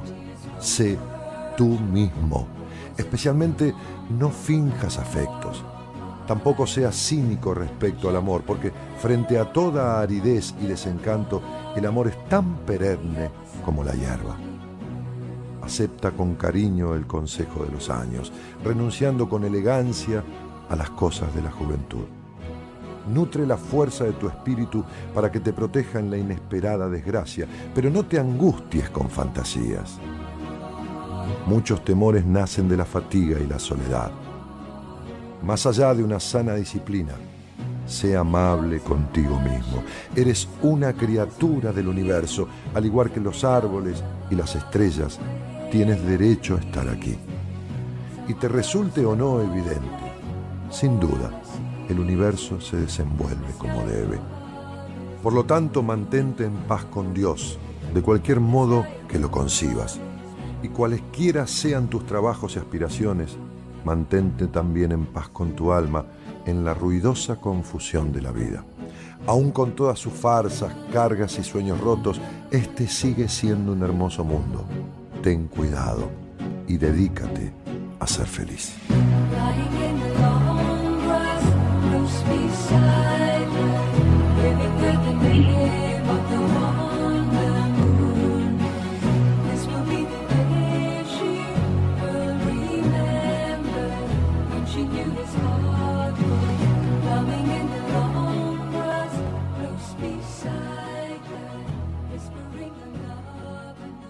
Bueno, querida, esto se llama Desiderata. eh, es un- una especie de poema, de, escrito en, prosa, digamos. Se lo menciona como poema eh, y se lo adjudican a un tipo de- del año 1927, pero hay versiones que, que dicen que fue encontrado en una vieja iglesia de Baltimore este, mucho antes. Así que qué sé yo, no importa. Este, es algo que fue muy difundido en su época este, y a mí se me ocurrió grabarlo en uno de los tracks del CD. Bien. ¿Te sugiere algo? ¿Tiene algo que ver con tu vida? Si querés hablar, Sí. si no, cortamos Sí, y sí, seguimos de largo. ¿no? No, no, no, es que la verdad es que como que creo que lo elegí como para mí, sin tener idea de, de qué se trataba. claro, porque en un momento dice, esfuérzate por ser feliz. sí. Y esto, esto es... Más allá de los logros es- que tuve, No, eh, no, no pienso No en mí, no. no, no existió nunca. Y justamente ese esfuérzate por ser feliz habla de lo que se necesita cuando uno vive en las antípodas de la felicidad. Cuando vive, como, como has vivido vos, en una cuestión de vacío, atrás como este paciente que me decía cuando gane 40 mil pesos, hace tiempo de esto, ¿eh? voy a ser, eh, yo voy a ser feliz si gano 40 mil pesos, él ganaba 28, pero él calculaba que necesitaba eh, un 30 o 40% más, y yo lo llevé a ganar bastante más de 28. Lo organicé y le enseñé, y, y- y llegó a ganar como 70, 80, y tampoco era feliz. Y después se terminó yendo de terapia, solo, yo no lo eché, y volvió solo, ¿no? El que se va sin que lo echen, vuelve sin que lo llamen. Este, y ahora no lo voy a tomar de paciente, porque ahora que gana 200, quiere 300, 400, tengo un objetivo de poner algo en el exterior también de lo que está haciendo, y esto y lo otro. Y vas a tener el mismo vacío existencial, mi cielo, que tuviste vos toda tu vida. Cuando compraste la casa, cuando te casaste, cuando te separaste, cuando tuviste un hijo, cuando este, lograste ser este, o hacer, qué sé yo, lo que hicieras, ¿no? Este, este, Sí, me separé y mira qué casualidad. ¿Mm? Sí, que me separé ya hace años, pero ahora el logro mío era comprar una casa, la compré. ¿Y qué Eh, yo ganaba 20 mil pesos, ahora gano 79, pero en sí eh, estoy sola y no, no soy feliz. Dudo de, pero no de es, que, no es todo. que estás sola, ma- mamita, no es que estás sola. Nadie es infeliz o feliz por estar solo ni por estar acompañado. Yo atiendo mucha gente Sí, acompañada no, que no. es infeliz. Quiero decir que no hablo de compañía, de compañía de personas. Me siento sola yo, o ¿Vos te sentís sola de, de toda la vida? insegura. No Claro, de La chiquita que- te sentís sola. Sos, sos como una nenita que uno abrazaría y se pondría a llorar, porque está como una nena que se le olvidaron sentadita en, en un pilar de- del colegio donde va, se fueron todos del colegio, cerró el colegio, las piernitas le cuelgan del pilar y papá o mamá se olvidaron de ir a buscarla. ¿Así sos? ¿Así estás, Silvana? Este es el punto. Si uno agarra esa nena, es capaz de irse con cualquiera. Digo, en el buen sentido de la palabra, pobrecita, ¿no? Tiene seis añitos, está asustada, cae la noche, y viene un adulto y le dice, vení, y la agarra, y la nena es capaz de, si uno la abraza, se pone a llorar, porque está por, por la tensión que acumuló en todas esas horas de estar solo. Entonces, esto, esto es lo que te pasa. ¿Y, y por qué ese- esa solitariedad, que no es soledad? Por el, porque tu nena está en el pasado, en un hogar que ni te cuento. Hoy te lo cuento. Con miedo, siempre con miedo de chiquita. Y el día de hoy que sigo con miedo en la calle, sigo con miedo. Voy a trabajar, vengo y me encierro. No, no, no, no puedo andar, no puedo salir sola, Sí, no puedo. pero, escúchame, lo que, daba, lo que da valor a un niño afrontar sus miedos es la función paterna. ¿Qué hace un niño en un hogar medianamente lógico donde hay, qué sé yo, alguien que cumple una función materna, que, que cumple una función paterna? No importa si es la madre o el padre, quienes cumplen la función. Hay un ruido a la noche, o se despierta asustado o con una pesadilla, ¿y a quién va a buscar? A alguien con quien se sienta protegido. Vos no te sentiste protegida jamás. No. Claro, mi amor, cuando era chica. Esto es lo que reprocho que los terapeutas no pueden. La mayoría de ellos, gracias a Dios, no son todos. No pueden Yo traté de, de ir acá a La Pampa, Esto- eh, es lo pero que- nunca me, me derivaron de terapeutas que era tanto miedo que trataste, tengo. trataste de ir, pero nunca fuiste y nunca hablaste de todo lo que tenías que hablar. Ni tu terapeuta tampoco te sentó a fondo, pero nunca sostuviste con constancia la terapia, como sostuviste con constancia el sacrificio, porque toda tu vida es un- una, una perra sacrificación. Tu vida es un sacrificio. No sos un toro, bravío, un toro que levanta la cabeza y embiste a la adversidad. Sos un buey que agacha la cabeza y ara por el mismo surco, del mismo arado, arrastrando y arrastrando. Y ojo, que el toro y el buey son lo mismo. Nada más que uno es uno y otro es otro. Es decir, en el sentido de que el buey es un toro venido a menos. y vos has sido esto. No lo sos, lo has sido y lo venís siendo, porque uno nunca es nada. Has sido prejuiciosa, has sido culposa, no te has permitido el único objetivo que tiene la vida, que es el no sufrir y disfrutar. No has creado disfrute para tu vida. ¿Me equivoco, querida Silvana? La verdad que sí. Y lo que decía sí. y el tema y todo del- de, los logros que, porque he conseguido logros de grande, en el cual eh, que siempre lo soñaba y no, no lo disfruto, no soy feliz, estoy feliz con mi trabajo, pero no caigo de lo que logré, no, no. No, No, no, no importa lo que logres, ni lo que vas a lograr. No podés disfrutar. Vos naciste en un hogar donde nadie disfrutó. ¿Vos te acordás la cara de tu madre? ¿Te acordás No, el sí, gris de ese hogar? ¿Te acordás lo que era el hogar? ¿Te acordás que nadie disfrutaba ahí de la vida? Tal cual. ¿Te acordás que, ¿Te acordás que siendo chica fuiste grande? Sí. Bueno, listo. Entonces, ¿dónde está la nena? Perdida en la historia. Por eso es que si justamente el posteo de hoy que, que- que- que hizo mi mujer en, en- en el Facebook y en el Instagram, hablaba de eso. Lo que viviste en tu niñez marca tu vida de adulto. Mientras uno no resuelva aquello, esto va a ser igual. Vamos a cerrar esto con la frase de Buda. ¿Querés saber cómo es tu hoy? Mira tu ayer.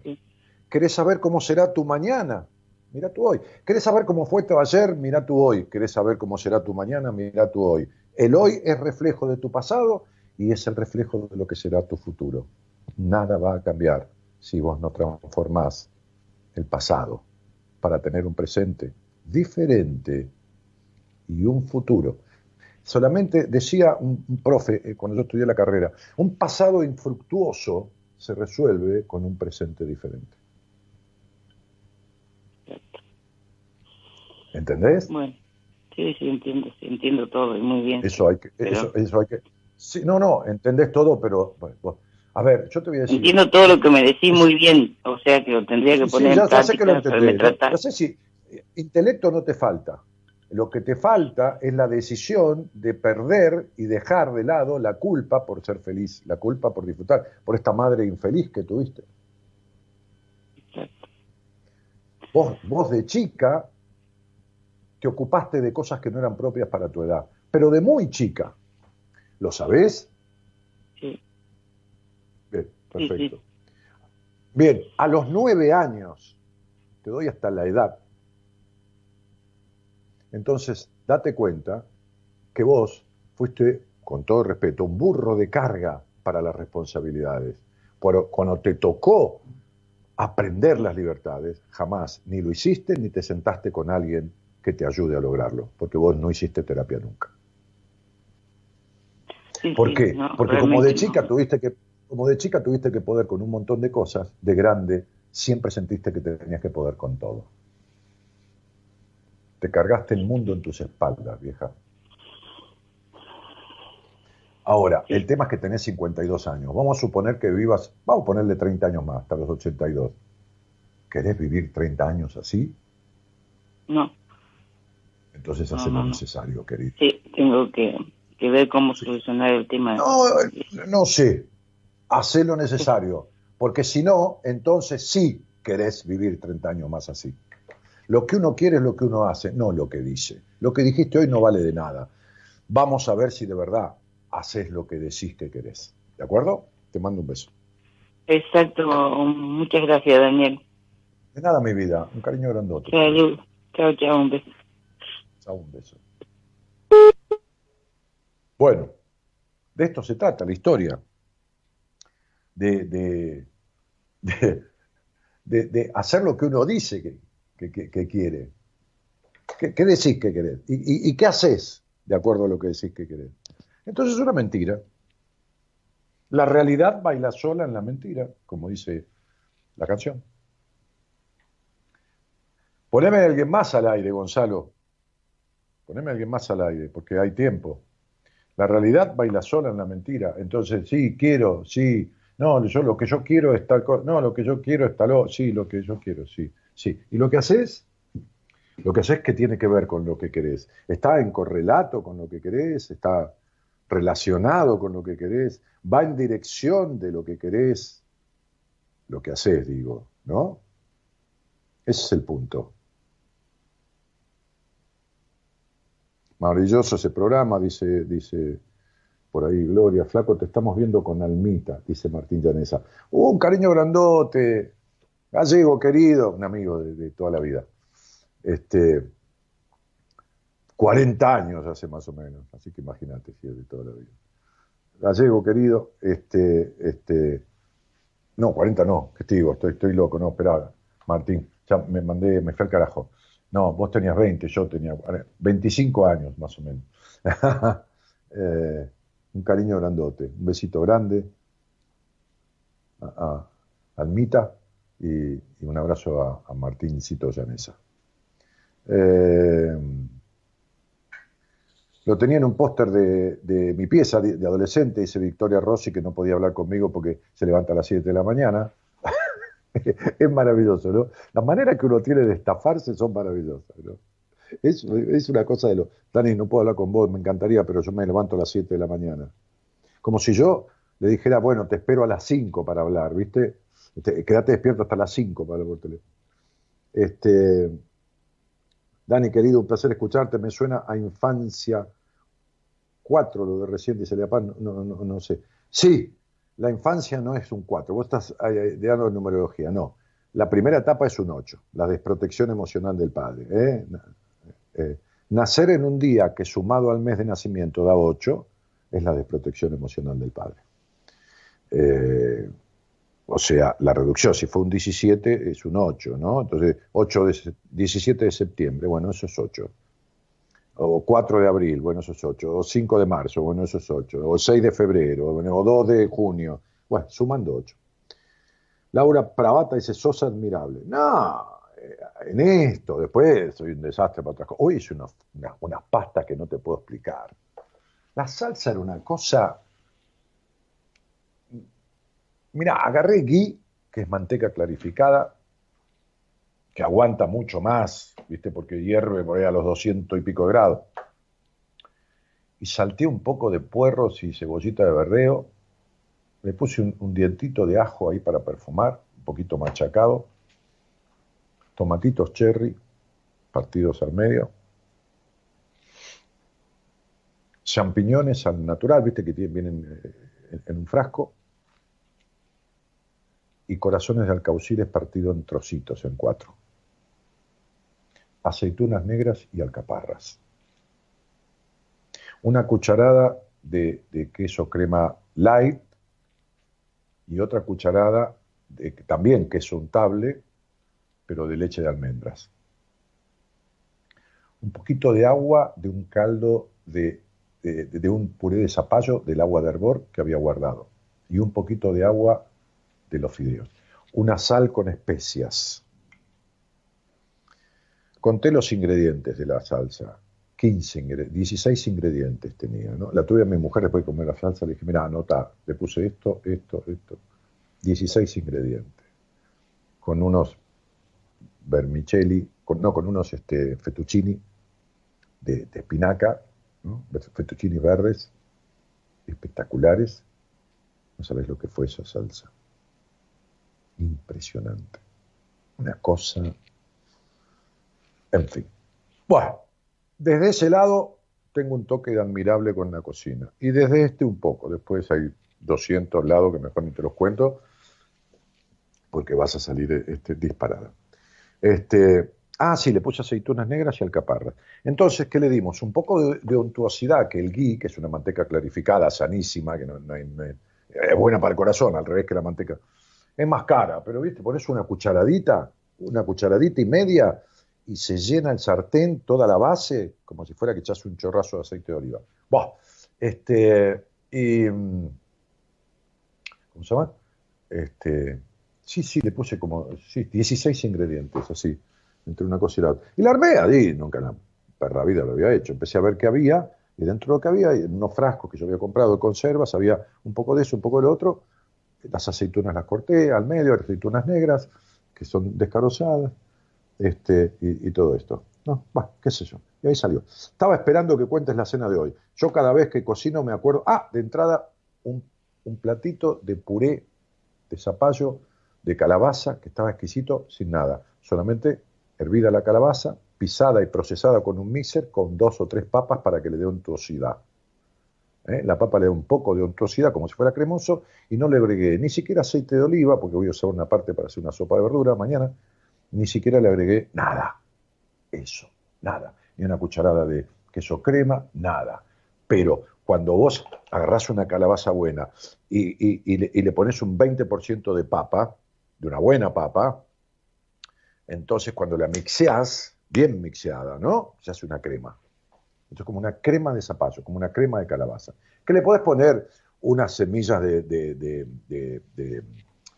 de, girasol o de zapallo encima, un mix de semillas. Este, pero nada, bueno, eso, tener visita lo decorás con eso. Yo igual le pongo, ¿eh? A veces, pero no le quise poner nada porque lo voy a usar para, para, para hacer una sopa de verduras. Mirta Vena dice, ¿no probaste mis salsas de tomate? Bueno, hace un frasco, flaca, mándamelo, ¿qué querés que te diga? Yo no tengo problema. Qué rico, esa super receta, qué genialidad. Hermoso programa, dice Marcela Barrio Nuevo. Y tenemos a alguien, porque eh, es sensual cocinar así. Sí, claro, por supuesto. La cocina, la comida, la sensualidad, la sexualidad y la comida están ligadas. Por eso los, los trastornos alimenticios Hoy atendía en una, en una, en una entrevista y le expliqué a, a una mujer por qué tenía estos trastornos alimenticios. Porque la comida, a ver, la bulimia y la anorexia están directamente ligadas a la sexualidad. Los trastornos alimenticios en general están ligados a la sexualidad. Bien, hola Franco, querido, buenas noches. Dale porque vamos, estamos a la carrera. Hola, Hola, Daniel, ¿cómo estás? Tanto tiempo. Bien, querido, ¿dónde sos? ¿Dónde sos? De Salta, de Salta, del norte de Salta. Soy de, Salta y hago falta, dice la canción. Sí. Eh, este, y, y- y con quién vivís ahí? Eh, no, bueno, ahora estoy en Salta Capital. Estoy- tengo familia, tengo mi mujer, mi hijo, y bueno, el tema de la pandemia la traje a mi mamá del norte para acá, para Salta Capital. ¿Está bien? Bárbaro. Este, y, y el programa lo escuchás desde cuándo? Mira, yo el programa- la primera vez que lo escuché fue hace 12, 13 años, cuando vivía solo. ¿Y ahora ¿Y cuánto hace que volviste? Y no, en este año habrá sido un par de meses, lo habré escuchado así por y bueno. Bueno, este, antes, antes lo escuchaba por Radio del Plata. Claro, en aquella época porque tenía repetidora en Salta. Si yo fui a Salta a dar unos talleres ahí en el hotel Alejandro I. Che, Bueno, en, ese este, tiempo, en ese tiempo yo estaba en Tucumán y ahí te, también fui a una... Ah, claro, vos estabas en Tucumán. También fui a Tucumán un par de veces a Sí. diferentes hoteles, ahí frente al Parque 9 de Julio. Che, Negro, ¿qué, qué track elegiste? El 8. El 8. El 8 es mi número preferido en la ruleta. Hoy estaba viendo un programa Ah, que ha seguido Kafka y había una señora en el programa que, viste, que agarra una ruleta, ¿no? Y, y la señora, Sí. yo estaba cocinando y la señora tenía que tirar la última ruleta. Si sacaba la palabra, Sí, sí. eh, la banderita blanca y negra o, o el número 8, entonces le dije a mi mujer, clava el 8. No, no recuerdo llamaba la mujer, ¿cómo se llamaba? Mabel. Entonces tira la ruleta y le digo, Mabel, no seas hija de puta, no vas a clavar el 7 poné el 8, porque yo dije que sale el 8. Y, y fue la ruleta rápido, y, y no sé si viste el programa, este, y, y, y- llegó al 8 y se pasaba al 7 y se frenó ahí, porque iba con una velocidad. ¿Vos la viste el programa hoy? No, no, no lo vi. Yo vi el- cuando ganó el muchacho este, también de acá de Salta que ganó un de mí hace, hace una semana Ah, sí, sí. No, esta mujer se ganó el taxi hoy. Y yo le dije a Gabriela, no sale la banderita blanca y negra, lo que hace es clavar el 8.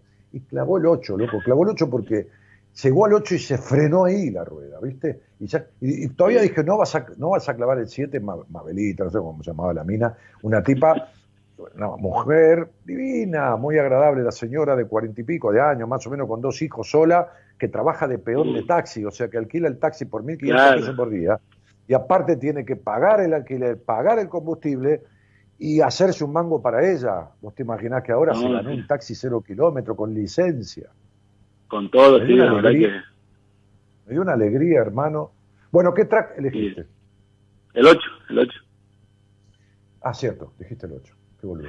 Bueno, Javier, sí, ah, y viste, soy medio boludo. ¿Qué vas a hacer? Cuando me mirás con un ojo, un ojo solo, soy medio boludo. Javier, poné el 8, Sí. dale, me como la galletita.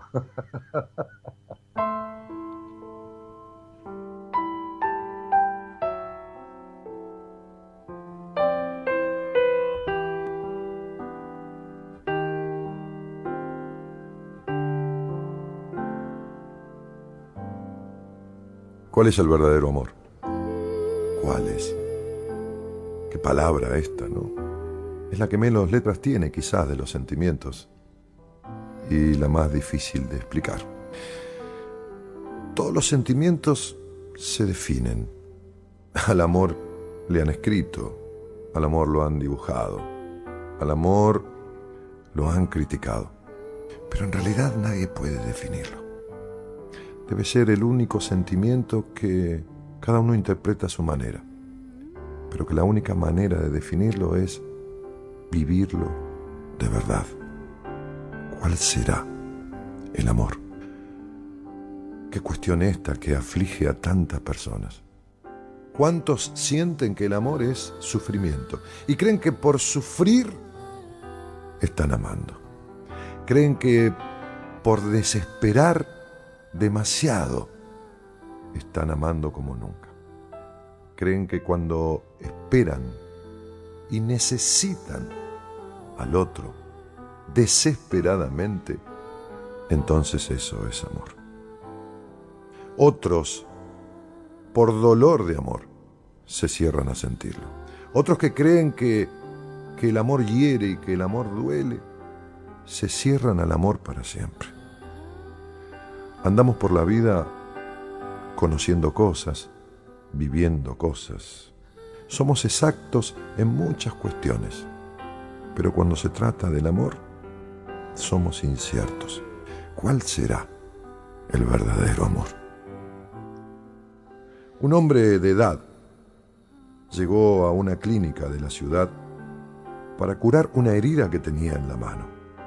Tenía mucha prisa, se lo notaba apurado, y mientras lo asistían en la guardia de aquel lugar, le preguntaron por qué tanto apuro. Él explicó que tenía que ir a una residencia de ancianos para desayunar con su esposa. Contó que ella llevaba algún tiempo en ese lugar y que padecía de una enfermedad que había obnubilado su cerebro, que había terminado con su memoria. Una vez que concluyeron en vendarle la herida, una enfermera le preguntó si su esposa se alarmaría porque él llegaría tarde esa mañana. No, no, dijo el anciano. Ella, ella no sabe quién soy. Hace ya casi cinco años que no me reconoce. La enfermera, entre, entre extrañada y curiosa por la actitud del hombre, le preguntó, pero si ella no sabe quién es usted, ¿por qué esa necesidad de estar con ella todas las mañanas y en el mismo horario? El anciano sonrió y dándole una palmada en la mano de la enfermera le dijo, ella no sabe quién soy yo, es cierto, pero yo todavía sé muy bien quién es ella. Compartimos muchos años juntos. Es la mujer que elegí y la mujer que me eligió. Es la mujer que acompañé y quien me acompañó. A quien curé y quien me curó. Quien quise y quien sentí que me quería. La elegí como mi mujer. Sé quién es ella y por eso debo estar allí todo el tiempo que reste de mi vida.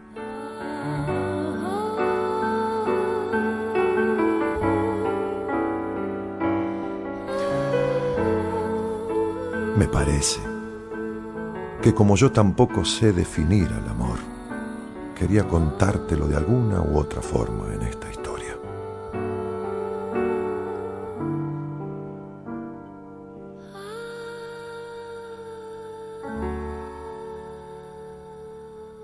Bueno, si yo no me equivoco, el otro día que usamos el CD, alguien había elegido este track ya. Yo no quise pararlo porque ya estabas al aire y lo habías elegido. ¿Nunca lo habías escuchado? Es la primera vez que lo escucho. Bueno, Sí, la. ¿te sugiere, ¿te sugiere algo? No, bueno, estaba pensando en mi hijo, en mi... Bueno, hace dos, dos años falleció mi papá y, bueno, la- eh, cuando éramos chicos pasábamos este, varias cosas y, y yo la veía a mi mamá y como el amor que le tenía a mi papá. Mi papá era este, un tipo muy... poco frío y, y era un poco, digamos, este, egoísta con el niño. Fue inexistente tu papá en tu vida. No existió directamente. Sí. Por eso tenés el Edipo que tenés con tu madre. Y por eso, ¿vos tuviste hermanos? Tengo, tengo un hermano. Bien, ¿mayor o menor? Menor. Bien, vos fuiste el hombre de tu mamá. Fuiste aquel nene que veía a una mamá sufrida y que necesitaba, sin darse cuenta, porque así le pasa a un chico, proveerle de felicidad y de sostén a su madre. Por eso creciste tan rápido. Fuiste el, el- el- niño del que de esa madre se agarró para tener un poco de ternura que nunca tuvo tu madre, ni en su infancia ni con su marido. Y como un niño es una fuente de ternura, se agarró de vos. Por eso sos todavía el otro hombre de tu mamá. Sos el marido de tu mujer, pero sos el hombre de tu mamá. ¿Vos lo sabés? Justo, bueno, este, como te dije hace rato, la traje mi mamá de del norte para acá. Ahorita tengo un conflicto con mi señora por ese tema. ¿Cómo? ¿Qué cosa? Tengo un conflicto con mi señora por ese tema, porque es un poco celosa y... Te lo estoy diciendo. Sí. No es un poco celosa. Vos sos un controlador, celoso, conflictivo, y tenés una No, mujer que te representa. Sí, sí, vos, querido, sí, sí. Nadie está con un celoso si no es celoso. ¿Está claro? ¿Sabes qué pasa? Necesitas una mujer todo el tiempo encima tuyo.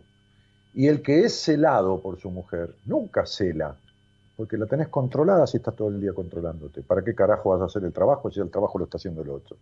¿Para qué querés averiguar dónde está tu mujer si te está todo el tiempo controlando? ¿Entendés? Entonces, así como estás encerrado en tu madre desde toda tu vida, estás encerrado en tu mujer, que tu mujer no es tu mujer, es tu mamá. Y vos pareces el hijo. No el marido ni el macho, el hijo. Entonces eso no es amor, eso es cualquier cosa. Por eso justo el track que te tocó es el del amor. El amor es un sentimiento que acompaña al otro a ser sí mismo. Lo toma o lo deja, pero lo acompaña a ser sí mismo, sin dejar de ser uno. Tu mujer es ella misma, el que no sos vos mismo sos vos. El que vivís en la cárcel sos vos. Ella es el carcelero y vos el preso. Y ningún preso controla al carcelero. ¿Para qué? Si el carcelero está todo el tiempo controlándolo. Tu mujer no tiene paz en su vida y es tan infeliz como fue tu madre. ¿Y ¿Cómo hago para revertir eso? No quiero vivir así. Pero vos vivís infelizmente. Vos sos un tipo como la señora que salió antes al aire. Vos no sabés lo que es sentirse pleno en la vida ni disfrutar. Vos no tenés amigos. ¿Cómo? Así te lo digo. Vos no tenés amigos. Sí, tengo un amigo de la infancia. Sí, sí, no tenés amigos, no tenés amigos. ¿A qué jugás con tus amigos? ¿Cuándo salís con tus amigos? No a, a levantarse minas, yo no estoy hablando de eso. No, no, no, no, ¿Cuándo no, se- sí. Una vez al año nos Sí, juntamos todos los años. Una vez al año, pero me estás jodiendo, boludo. Tenés las bolas por la rodilla, tenés 32 años. Una vez al año. Vos llegas a salir todas las semanas, una vez con tus amigos, a comer, a jugar al truco, y tu mujer te pone las bolas como si te la hubiera picado una avispa. ¿Me escuchaste? La cara de orto que tiene cuando volvés te la regalo. Vos no sos dueño de salir a comer con tus amigos a jugar un truco y volver a las 2 de la mañana. Vos no tenés huevo, hermano. ¿Te queda claro? Sí. Muy bien. Ahora ¿Cómo lo- sí es una conversación de hombres. Ahora sí, ¿Cómo eso es un hombre, porque te estás aguantando la verdad. Estás poniendo los huevos adelante y diciendo, sí, es verdad, soy un pelotudo. Es que quiero ser, quiero cambiar. Eh, eh, Ah, bueno, ahora sí, ahora Sí, podemos empezar. Así empiezan las conversaciones Sí, conmigo en una entrevista. No, ca- 40 años para descubrir que... No. ¿Te querés cambiar eso? Tengo 30 y 37 años y siento que no hice nada. Y Claro, ya lo sé. Ahí está. Ahí está el chico triste, del hogar gris, del hogar triste, del niño triste, de la infancia triste, con una madre triste y con un padre jodido, malhumorado, maltratante, rígido y nada tierno. Este es el chico sufrido en su infancia. Este sos vos, macho. Querido muchacho. Franco. Daniel. Tengo, tengo mi hijo y no quiero que sea esto. No, tu hijo ya está creciendo en un hogar donde en vez del maltratante ser el padre, el maltratante es la madre y el padre es un infeliz. De la misma manera que el hogar donde naciste, pero al revés. Tu mamá era una sometida, infeliz, o no feliz, no infeliz como insulto, pobre vieja, no feliz, y, y- y vos esta cuestión. Entonces ahora estás entre tus dos mujeres, tu esposa y tu mujer. Tu mujer es tu mamá, vos sos el hombre de tu mamá, pero estás casado con esta señora, que fue abandonada por su padre. ¿Lo sabés o no lo sabés? ¿De mi mujer? Sí, Sí, claro. Sí, ¿Qué más, sí, relación? más, o- más o menos ¿Eh? veo. Más o menos veo, sí. Porque lo conozco a mi suegro, que hablo con él. y- No escucho, no escucho, dale de vuelta. ¿Qué dijiste? No, que sí, más o menos es así, porque lo conozco a mi suegro y, y veo cómo lo trata, cómo las trata. A él, Bueno, a ella perfecto. así. Perfecto, bueno, listo, abandonada. No importa, no es abandonada, no es la tiró en la calle, abandonada y no estuvo, no, No, no. olvídate. Relación de mierda con el padre. Entonces, ¿qué tiene al lado? Lo que tiene toda mujer abandonada por el padre, un hombre niño. ¿Por qué? Porque el hombre niño se agarra de esa mujer y no se va nunca, como todo niño de su mamá. Estás agarrado de esa mina. pero igual la abandona igual, porque no hay hombre, no es que no hay hombre. Entonces, ¿sabes cómo se llama esto? Se acabó, se llama. Se llama, che, este, este, Marta, no sé cómo se llama tu mujer, no importa. Este, se acabó. O sea, ahora yo eh, sería, este, yo siempre quise ser este y voy a empezar a hacerlo. Te quiero mucho si te lo bancas y si no, tómatela. Porque yo, aunque me quede y me ate con cadenas a la cama, vos feliz no vas a ser nunca. Porque tu mujer es una insatisfecha total. No hay nada que la llene ni nada que la conforme. ¿Me equivoco? Sí, sí, así es. Ah, ok. sí. Ok, perfecto. ¿Cómo lo soluciono? Esa es mi pregunta. No, hermano querido, yo, pero vos me estás jodiendo. Vos tenés 37 años de una vida con todo cariño de mierda. De Sí, mierda porque. estoy cansado de. Bueno, bueno, está bien, pero yo no te puedo arreglar la vida en una conversación de radio. ¿Me estás jodiendo? ¿Cómo lo soluciona? Yo te puedo, yo te puedo ver, yo te puedo decir, llamá a tal de mi equipo, ve, ve a tal persona, no sé, pero, pero no te, puedo- no te puedo. Yo no puedo arreglar los conflictos de tu existencia. Te, te los puedo descubrir, cosa que no haría, que no haría uno cada millón de psicólogos del mundo. Decirte toda tu vida y la de tu mujer. Yo, yo sé hasta cómo tiene sexo tu mujer. Yo te podría detallar, si tuviéramos en privado, cómo es sexualmente tu mujer. Y los prejuiciosos que, que sos vos. Porque para vos todas las mujeres son putas menos tu mamá y tu mujer. Entonces, pues, ya desde el punto de partida vos estás para, para la mierda de la cabeza. ¿Entendés? Entonces, sí, sí, sí, claro, yo ya sé cómo pensás vos, sé cómo es el sexo con tu mujer. Yo, yo ya sé, ya sé todo, ¿qué voy a hacer? ¿Viste? Yo no tengo la culpa de saber. ¿Qué voy a hacer? ¿Me voy a hacer el humilde? Ay, no, me salió de casualidad. Eh, el Señor me habrá mandado un ángel que me sopló, anda a cagar. Entonces, digo, este, hermano, esto se tiene que sentar y poner los huevos que te tienen que crecer, porque tenés dos aceitunas en vez de huevos, y, y- y sentarte con alguien, ¿Qué, qué- qué- qué sé yo, con alguien que sepa. Bueno, yo no voy a hacer, pero por ahí alguien de mi equipo, qué sé yo, no sé, nos vemos en una entrevista, Te- ve- a- hablaremos más a fondo, porque hay un montón de cosas más, pero, pero digo, después te derivaré o no, qué sé, vela a mi mujer en una lectura y que te derive, pero yo, no se puede arreglar esto, no hay soluciones mágicas, macho. Sí, te entiendo. Son 37 años de postergación. Si vos tenés 37 años parado el coche en el garage y viene el mecánico, no lo puede poner en marcha en ese momento. ¿Sabes cómo está el auto? Hecho mierda. Los fierros agarrados, las llantas caídas y oxidadas, todos los engranajes hecho mierda. Entonces no se puede arreglar en el momento, ¿entendés? Son 37 años que vos tenés viviendo al revés. Sí. Bueno, Sí, que- tampoco para que te tampoco para que te pegues un tiro, porque esto se arregla en pocos meses. Sabiendo, se arregla en pocos meses. Sí, Entonces, digo, pero negro, sentate con alguien. ¿Cómo que- si- yo te digo cómo se arregla, estoy loco de la cabeza, ¿me entendés? O sea, no. no. Ah, sí, no, sí, Es sí, una- y bueno, es una vida, es tu cabeza, hay que arreglar toda una estructura psíquica, ayudar a, a transformar una línea de pensamiento, todo. Se- pero por supuesto que quien sabe lo hace rápido, pero rápido serán tres, cuatro, cinco meses, qué sé yo, ¿entendés? Sí. Macho, te mando un abrazo. Gracias, muchas gracias, Daniel, que le. Chao, querido, gracias a vos por la confianza, querido, que es lo más, lo, lo- más sagrado que un ser humano este, puede ofrecer a otro. Yo soy un agradecido de la vida, que alguien me entregue su alma y su cabeza. ¿Sabes lo difícil que es en este mundo, hermano? No, no hay precio, no hay plata que lo pague. Dale, Javier, vamos. Chao, gracias. Chao, querido, chao.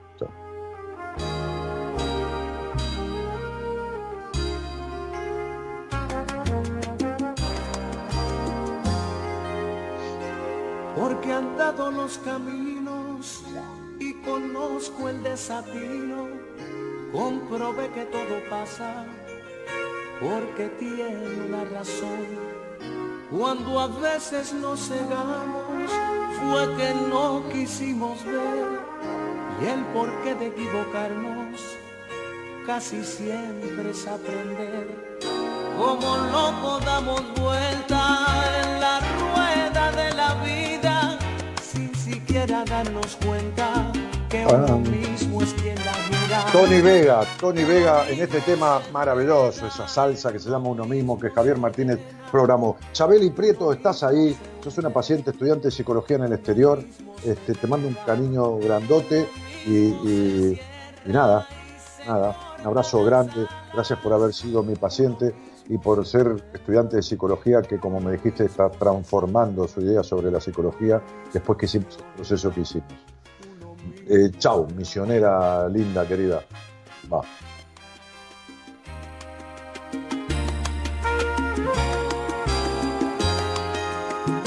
Solo muy de vez en cuando descubrimos la verdad. Cada vez es más difícil arrancar un antifaz. Nos volvemos marionetas en las manos del destino.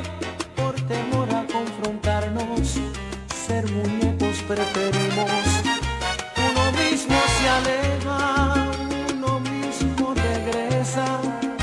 Uno mismo se pierde, uno mismo se encuentra, uno mismo es su suerte más allá de la muerte, uno mismo es la niebla, uno mismo es la llama, uno mismo se enciende o uno mismo se apaga. Bueno, a pesar de que este, este track del CD, el número 8, creo que se había elegido la semana anterior, creo, creo, me parece que se había elegido, lo dejé correr, este, y qué casualidad, qué casualidad, qué casualidad, que, que- justo es el problema y el conflicto de este pibe que nunca tuvo un buen amor, ni por sí mismo, ni con nadie, un sano amor. Entonces, este, este temazo, este temazo, Gonzalo, me encantó, Javier. Si, si no te molesta, te lo choreo y lo uso para abrir la semana que viene un poquito más arriba con ritmo de salsa y un poquito más profundo con esta letra que es de puta madre. Dale un toquecito más y nos despedimos. Somos como la llama, uno mismo se enciende, uno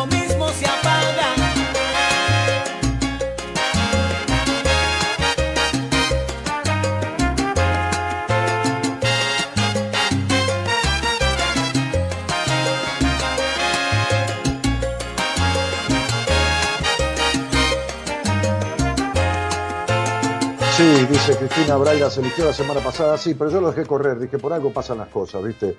Cuca Roda dice, me encanta ese sincericidio que tenés, pronto nos veremos, Daniel, son mi meta. No, yo soy un alto en el camino, justamente porque mido un metro noventa y seis, pero, pero además este, soy un alto en tu camino y tu meta está más allá de mí.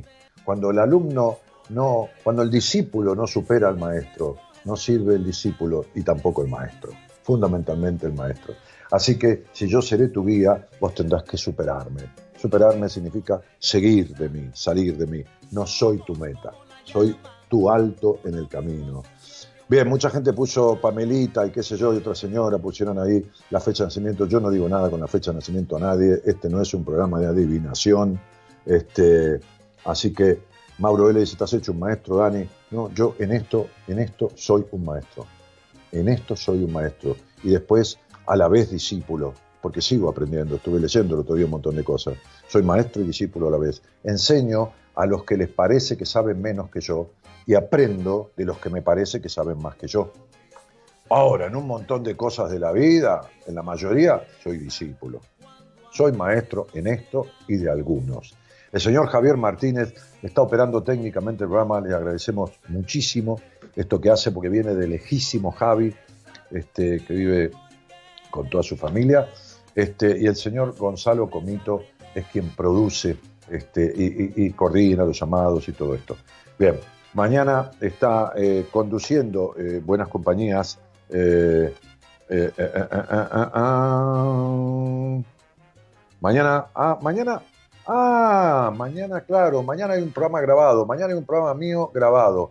Mañana pasa el programa de, de la gente que di de alta, pasa ese programa de ese miércoles, que estimula a la gente a ponerse en marcha, a buscar que, el testimonio, como diría el pastor, de, los feligreses, este, este, pacientes míos, sirva este, para que quien lo escuche diga, pues, si se puede, si esta piba salió de querer suicidarse y tiene esta alegría en la voz, si la otra esto, si el otro lo otro, si esta tiene 50 años y resolvió en tan poco tiempo, si es- entonces yo también me animo. ¿no? Pasa ese programa, ponelo y listo.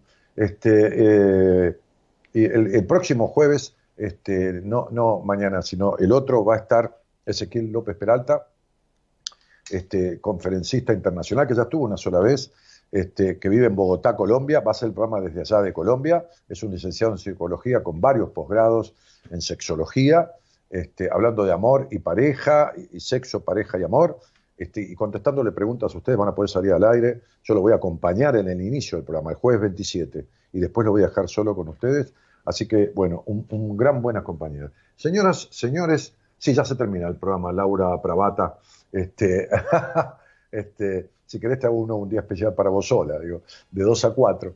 Eh, buenas noches a todos, mi nombre es Daniel Jorge Martínez, esto es Buenas Compañías desde hace 27 años y seguirá haciéndolo, quién se sabe hasta cuándo, nadie sabe.